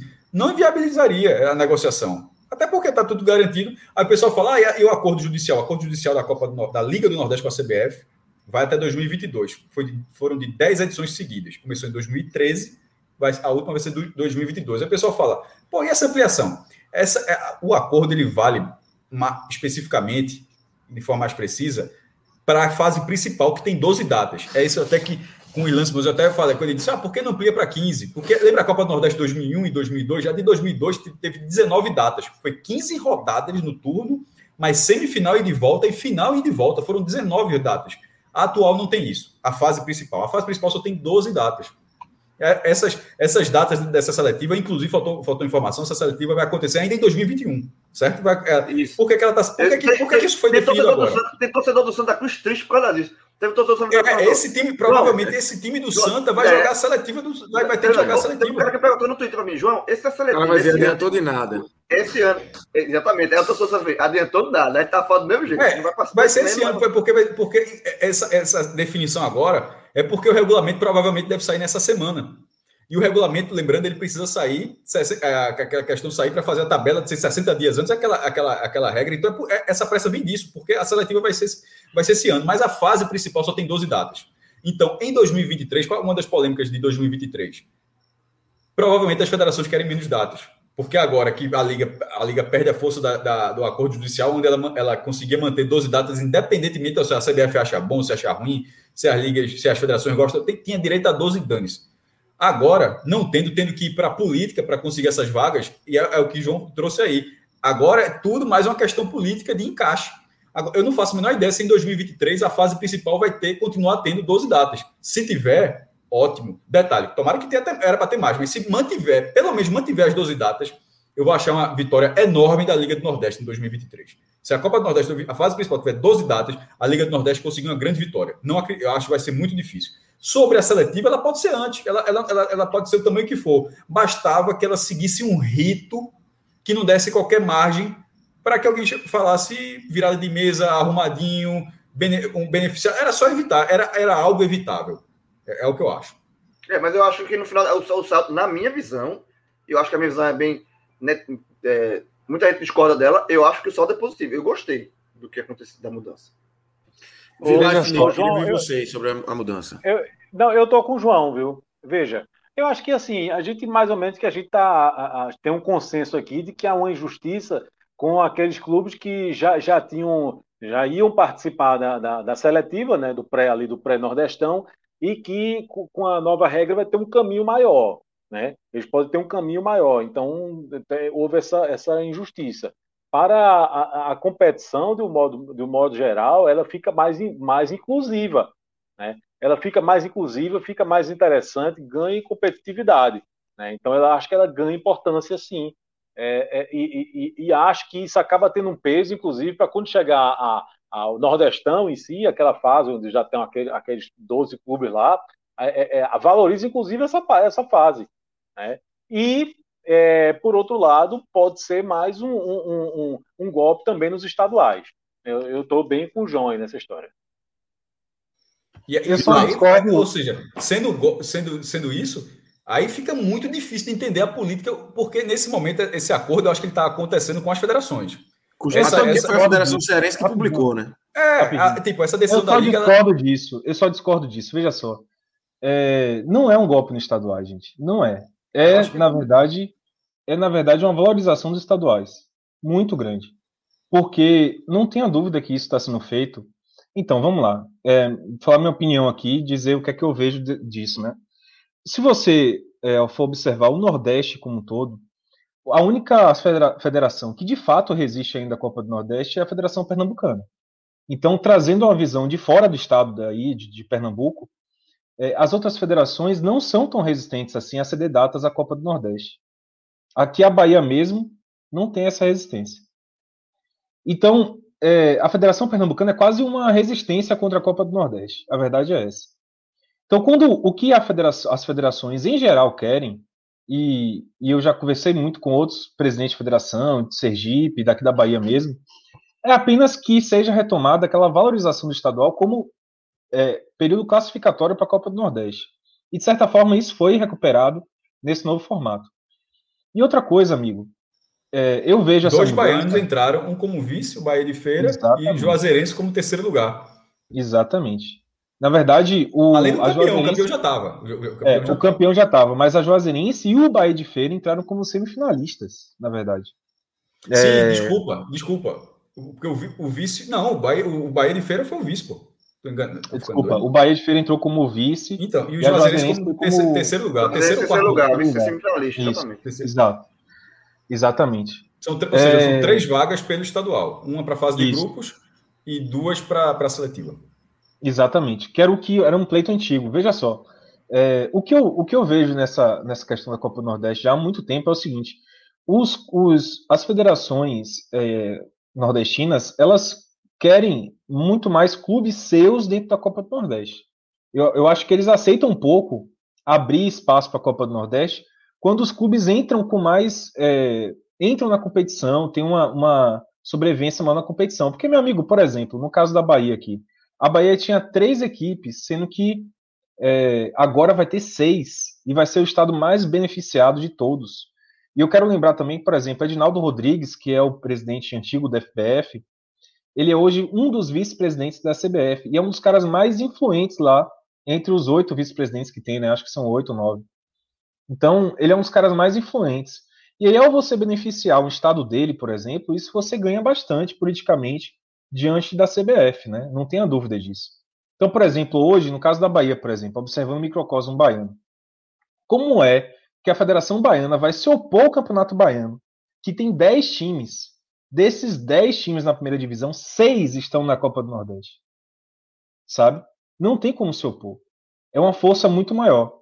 Então, essa mudança, para mim, é uma mudança que vem do ponto de vista político, de ganhar, de dar mais espaço às federações, que é o pleito muito antigo das federações. As federações querem mais espaço dentro da Copa do Nordeste. Elas querem que o estadual classifique mais, que os times sejam mais abraçados pela Copa do Nordeste, no sentido de um, por exemplo, é, a, a, Copa do Nordeste, eu acho que ela tem um interesse maior de ter os clubes maiores, os clubes de camisa. Mas para as federações, é importante, por exemplo, aqui no caso da Baiana, que o Jacuipense classifique, que a Juazeirense classifique, o Bahia de Feira classifique, ter mais é, representatividade dos times eu, eu entendo, eu entendo teu, é, esse ponto aí, que assim, é, os estaduais valorizam para classificar times que não teriam chance. Como eu falei, essa ampliação abarca times. É, ajudou o Santa, ajudou o América, beleza, mas ajudou muito time também. Muito time menor que não tinha vaga e passa a ter é, no estadual essa boca de jacaré, essa, essa, essa portinha abriu. Nesse ponto, ok. Mas eu não sei, e aí é uma visão, de novo, daqui de Pernambuco, de, de concordo que a Federação de Pernambuco é a única mais resistente à Copa do Nordeste. O presidente da Federação é, o quanto sempre que pode fala mal da Copa do Nordeste. É a única. Já falou, é já única. falou várias vezes, já falou várias vezes que assim, que a partir de 2022, assim, é, vai refazer isso e tem que refazer. Sempre, puxando, sempre puxando para baixo, sempre pra agredindo, baixo, atacando. Né? É, é, assim que é para 2023 vamos acabar com isso e tal. É, ele sempre foi resistente. Mas o que eu falo é o seguinte, que é, de, nessa forma atual, os grandes não precisam do estadual para a Copa do Nordeste. Não precisa. É, é tipo, mas aqui em Pernambuco precisava. Mas aqui em Pernambuco, aqui em Pernambuco precisava. Não precisa. O Central, o Central vai jogar a Copa do Nordeste. Rebaixado para a Série A2. É, eu sei, eu sei. O, o Central ele vai jogar a Copa, a Copa do Nordeste. O Central foi vice-campeão e não jogou. Aí foi rebaixado e jogou. É, é, é, é, é, muito maluco, né? E foi justamente no ano que mudou, porque se tivesse sido um ano antes, o Central teria ido.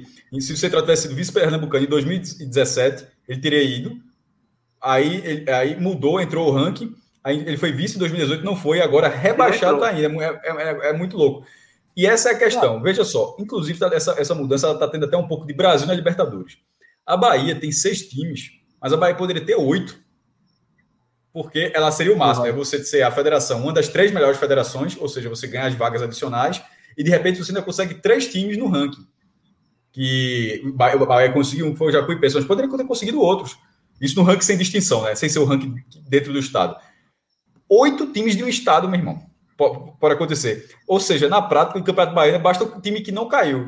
É, não, é, não, tipo... mas assim, mas, mas isso, para mim, né, quando eu falo de enfraquecimento estadual, é caiu, ou caiu e. Ou caiu o caso do Central, pode até ser. Caiu, o Central subiu, é, e vai disputar. Mas o que eu falo é assim, é assim, não, é assim eu, eu... olhando, veja, todo campeonato, todo campeonato, seja Copa do Nordeste, seja estadual, eles só, só sobrevivem por conta dos grandes. Na hora que os grandes não precisam do estadual para classificar, porque, por exemplo, esse ano o Santa Cruz Tava, lembrando. O campeonato valoriza. O campeonato valoriza, Júnior. O Santa Cruz estava fora. O campeonato valoriza.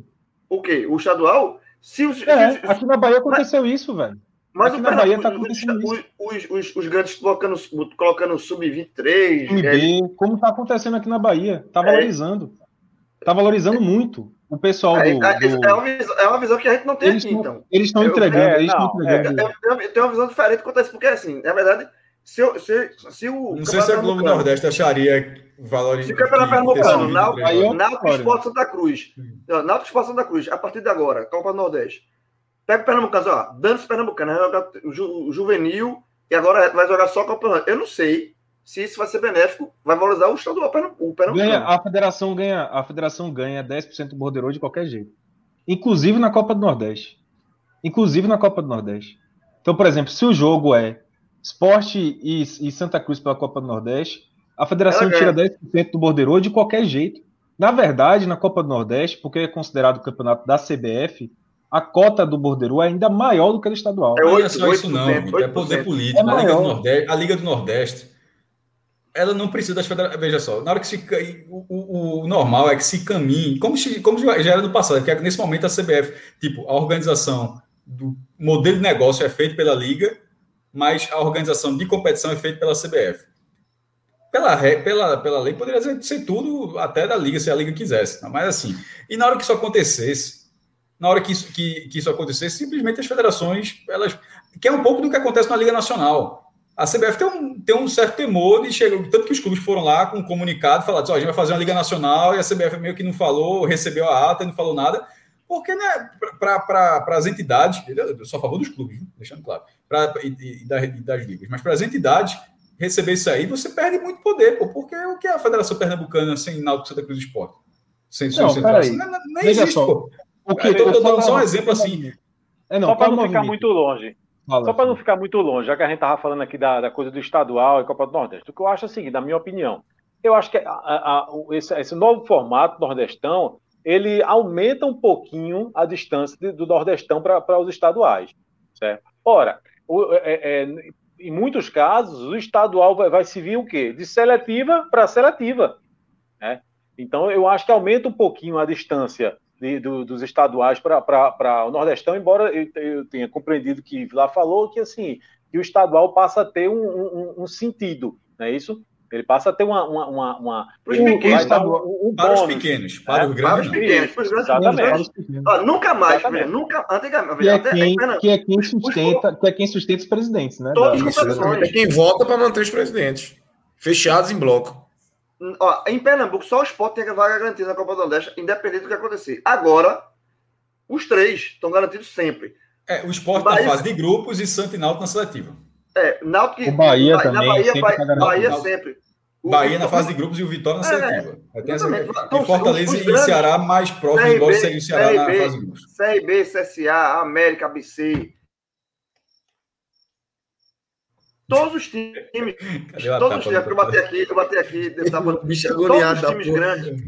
Todos os times. Na, na, Paraíba, Campinense, 13, Botafogo. Todos os times tradicionais, mais tradicionais, vão estar sempre garantidos, ao menos na seletiva. Então, o estadual, fazendo essa, essa, essa, essa comparação de Copa do Nordeste, o estadual passa a ser valorizado pelos pequenos, pelos pequenos pequenos.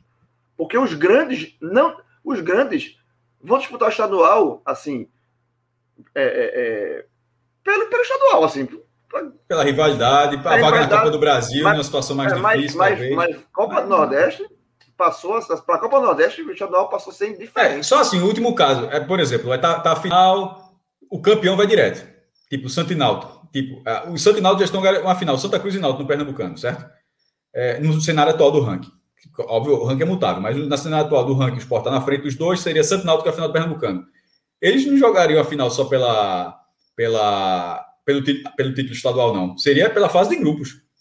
Que seria um título, ó, o campeão vai para a fase é, de grupos. Fase de grupos, exatamente. E é. o vice vai largar lá atrás. Isso vai acontecer nos outros estaduais, no Alagoano, no Piauiense, nos outros, no Sergipano. É, mas assim, mas eu, eu, tô, eu tô vendo muita gente no superchat, no, no, no chat aqui, reclamando, ainda batendo na questão de, de virada de mesa em Pernambuco. É óbvio que Pernambuco foi beneficiado.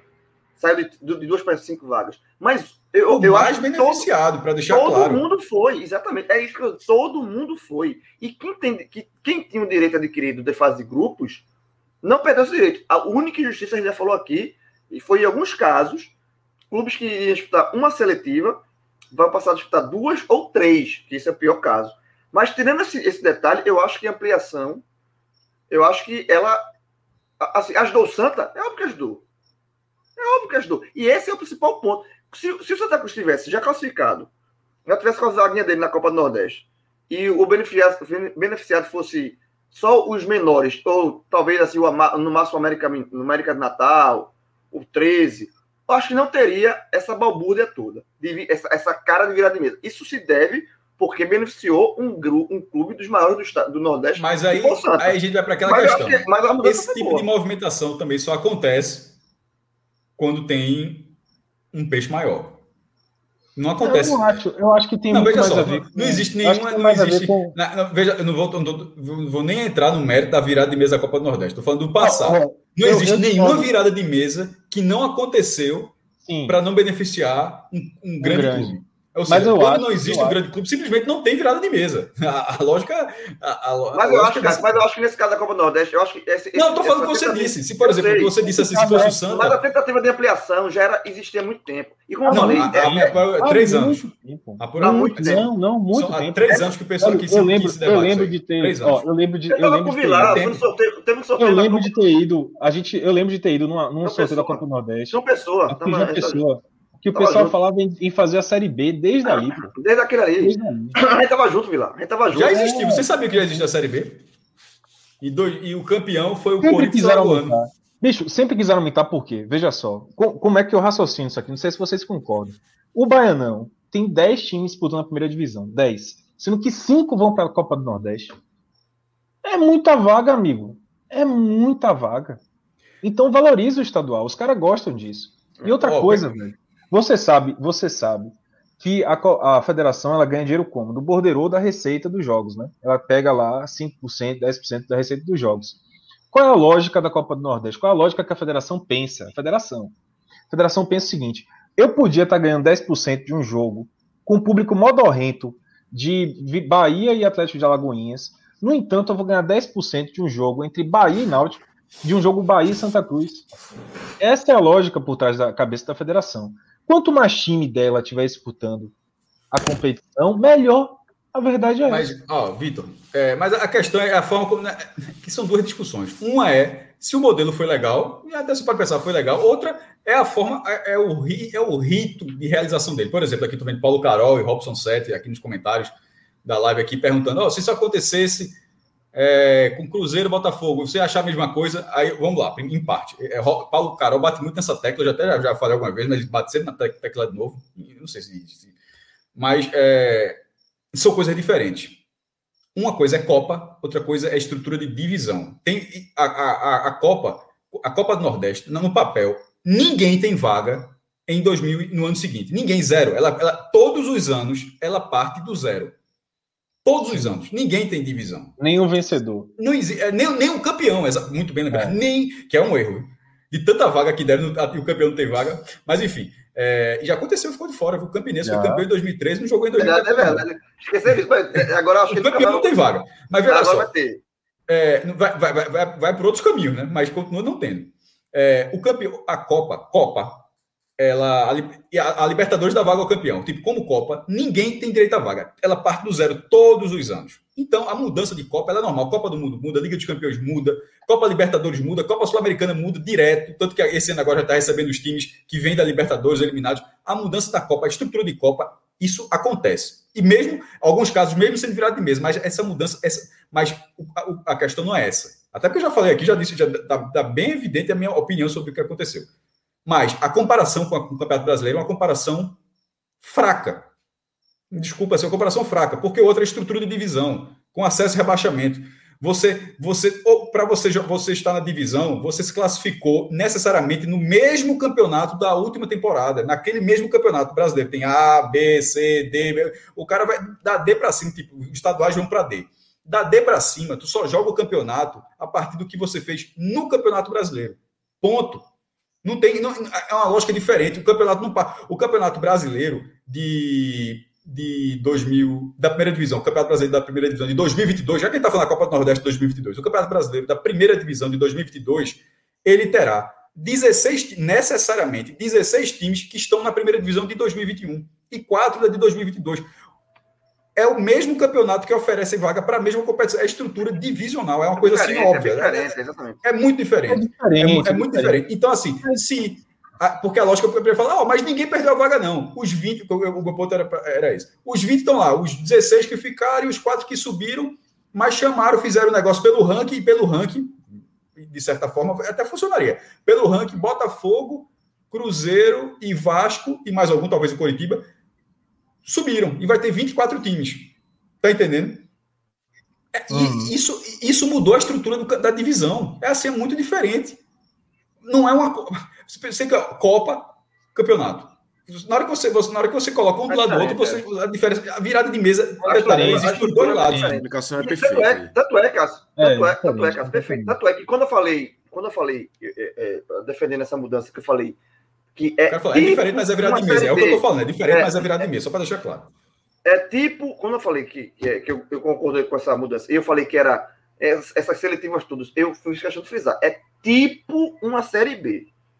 Não é uma série B. Mas é, funil, mas é. Existe um funil. Mas é. A priori, é, não, não, é. mas não é porque não é a série B em cima. Tipo, é que eu falei, Você lembra, o Bahia João, vai ser rebaixado. Tava, o Bahia vai ser rebaixado, o, o, o Sport vai ser rebaixado. Mas é. é. tipo, você tem uma primeira seletiva, e se você conseguir passar por três seletivas ou duas, você vai estar no, no, no, no principal, ali na, na, na, cereja do bolo, que é a fase de grupos. Né? Agora, uma coisa, uma coisa que a gente vai ter apurar mais na frente é como é que vai ficar a divisão de cotas nessas fases? A primeira fase, a, a segunda seletiva, como é que vai ser? Na seletiva, isso? cada clube. É, outra coisa, a, a, a, a Alexandre mandou é, para mim essa dúvida, essa pergunta, e ele falou: como é que fica essa divisão de cotas? Veja só, seletiva era 100 mil reais para cada clube. Entraram 16 clubes. 100 mil vezes 16, 1 milhão e 600 mil reais. Essa conta vem de onde? vai tirar de quem ia receber mais em si, porque aí, veja só, a gente tava até, até agora a gente estava falando que quem está lá na fase de grupos não sofreu nada. Aí de repente, ó, tu, tu, tu, não sofreu nada, mas tu vai perder um pouquinho de dinheiro. E esse, porque... e esse era o pleito ou, principal, ou, né? Garantir é. mais dinheiro para. Ou aumentar o bolo, pode ser que aumente o bolo aumentou também. O bolo, né? Ou aumentou o bolo, aumentou o bolo. Mas supondo que o bolo assim, for o mesmo, é... se o bolo for o mesmo, vai ter que tirar 1 milhão e 600 mil reais de, de algum lugar.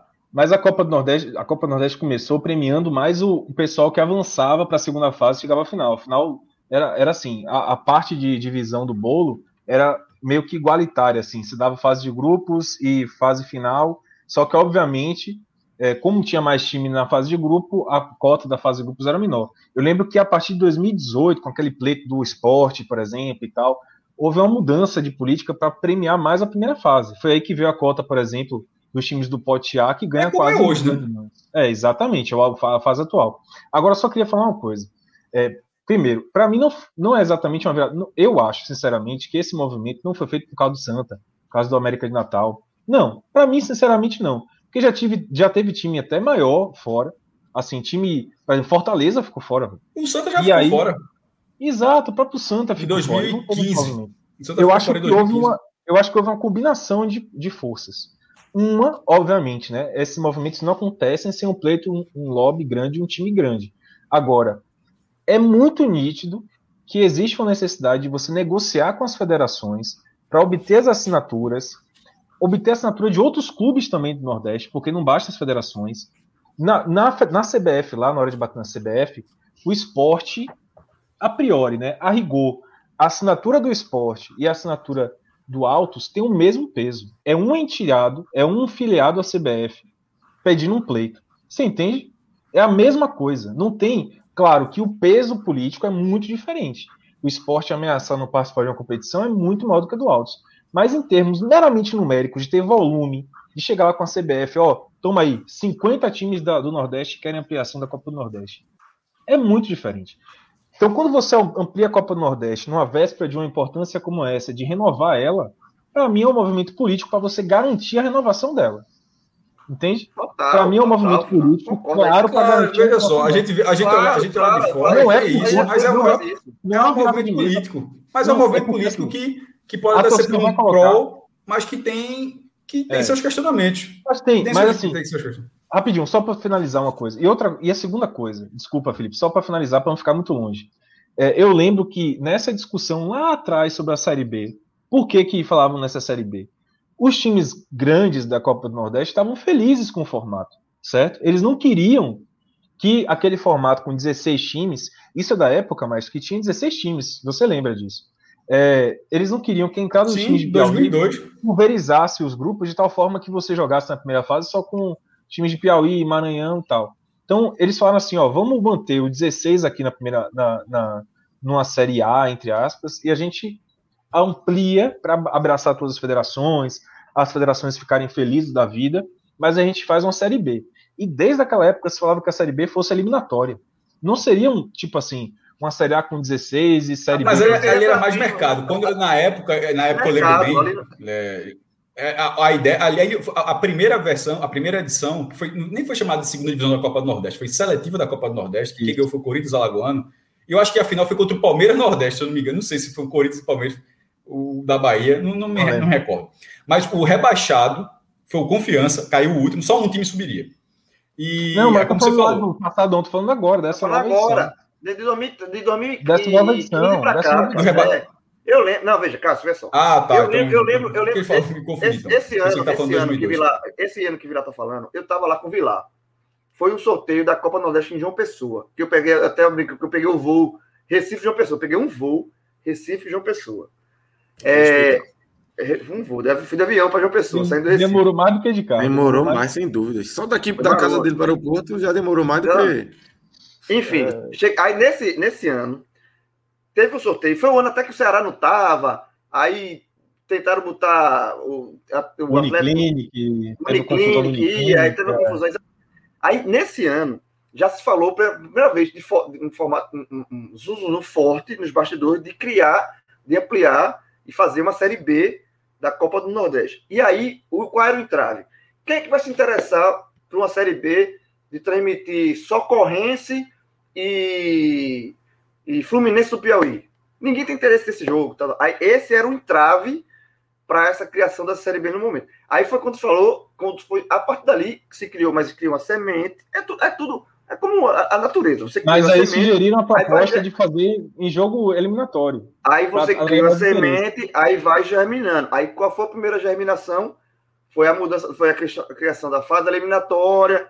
Aí você faz, faz o protecionismo dos grandes via ranking, mas tem. Aí tudo foi germinando. E agora, com essa ampliação, é a árvore frondando, é a árvore abrindo os galhos. Exatamente. A semente, a semente foi plantada lá na Copa, nesse sorteio que eu falava com o Vilar, que a gente já escutou muito lá, há uns quatro anos atrás. Aí começou aí, eliminatória, ranking. Aí, ó, é o brotinho aqui nascendo. E agora a árvore se expandiu. Mas por que a árvore Nasceu. se expandiu agora? Por que a árvore se é. expandiu agora? Porque 2022 é o, único, é o último ano do, do contrato. É, velho, não é nada por acaso. Tudo não. é é, é encaixando, é Lego. Tudo encaixando. É, assim. veja, tentando resumir aqui, porque assim, a gente, a gente tem. A gente não sabe exatamente tudo que aconteceu, mas a gente tem alguns indícios, né? Então, assim, a gente imagina que era uma, era uma mudança que já era pensada há muito tempo, certo? Já existia o interesse há muito tempo, e aí encontraram o quê? A oportunidade. Pronto, a oportunidade ideal era agora. Acabou. Encontraram Exato. a oportunidade que, que, que faltava. Até para até Agora, eu... até o pessoal que, entre aspas, porque assim, desculpa, Felipe, só para co completar claro. o que você falou. Quando você tem a, a, competição garantida no calendário, os times grandes, que é o que dá dinheiro, tem mais força. Quando você precisa da CBF, das federações, esses pequenos ganham força. Né? Aí você tem essa oportunidade de pleitear isso. O Santa estava lá no lugar, no lugar certo, na hora certa, digamos assim. Perfeito. Eu acho o termo virada de mesa muito forte, né? Eu acho muito forte a gente tratar como uma virada de mesa. Agora, sem sombra de, sem sombra de dúvida, foi um benefício que foi dado. Viradinha. Para alguns clubes. Eu entre virada, eles, eu, sinceramente, não acho virada de mesa, não. Eu, eu, eu não acho virada de mesa, não, também. Acho não. É, eu, eu, acho um termo, eu acho um termo pesado. Tem que ser coerente, virada de mesa, outra coisa. Virada, virada de mesa, virada de mesa, virada de mesa, virada de mesa foi o seguinte: se o Santa está fora, aí você tira o, um time pouco representativo não, e bota Santa Cruz não, na, a, a, virada, a, virada de, a, virada, a virada de mesa histórica nunca foi uma troca de um pelo outro. Isso já, de vez em quando foi só a soma. A, a, virada de mesa nunca foi, não, não necessariamente era tipo, tira um time e bota outro. Isso aí é muito, é muito mais assintoso. Virada de mesa, muitas vezes, por exemplo, Campeonato Brasileiro de 96. 93. 93. Não, mas 96. Eram 24 times. Caíram dois. Acho que foi Fluminense e Bragantino, acho que caíram. Aí teve a confusão danada, negaram o rebaixamento. Aí o campeonato de 97 subiu os dois da segunda divisão, o campeonato de 97 teve 26. Ou seja, aí você pode falar, ó, não tirou a vaga de ninguém, mas, pô, acrescentou dois que não tinham direito. Eles, eles foram rebaixados.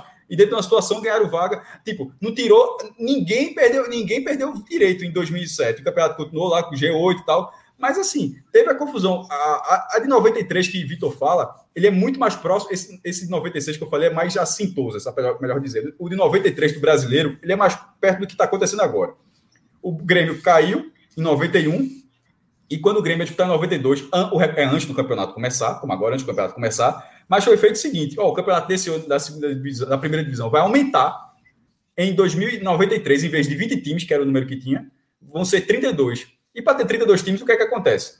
Vão subir 12 da segunda divisão. Inclusive, teve nem rebaixamento na primeira, 12 da segunda divisão. O Grêmio ficou em nono. Não é que o Grêmio parou em nono lugar, não. Ele fez assim, ele foi buscando, porque naquela época, naquele momento, disputar a segunda divisão era como se fosse mal vexame. Hoje é meio normal, né?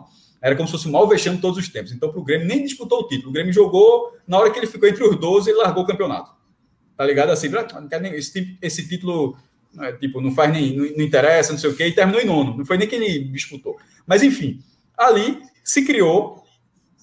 Aquilo sempre foi, aquilo sempre foi chamado de virada de mesa. Aquilo não, é uma, não, era, não foi a virada de mesa ao pé da palavra de dizer que você avacalhou. Foi algo mais é, na questão moral. Vocês, pô, dentro da legalidade foi tudo certinho, desse, definiu antes, o, quem subiu a vaga, ninguém foi prejudicado, tal, tal, tal, mas fizeram um ajuste com um objetivo que, que parecia claro para todo mundo.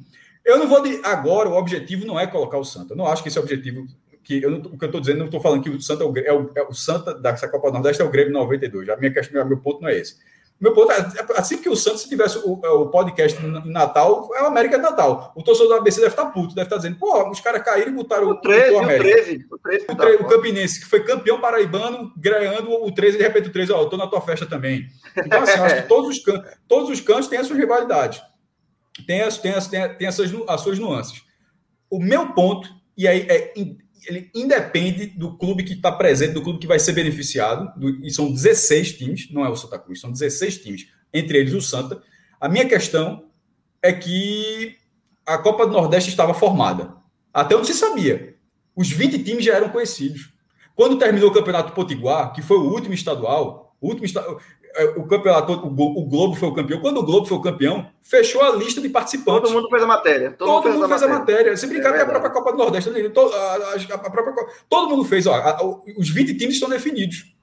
Tá entendendo? Assim, ninguém vai. Mas assim. É, mas, mas então, aí, cara, a gente vai ficar andando em círculo. Assim, vai ficar. É, é, é, é, é, não, só, só, então, só um ponto para. Bastava ser 2023, só isso. Só, um ponto, só um ponto, só um ponto para nos círculos e, e por que mudou agora e no 2023, que é por causa do regulamento da, da, da justiça e tal.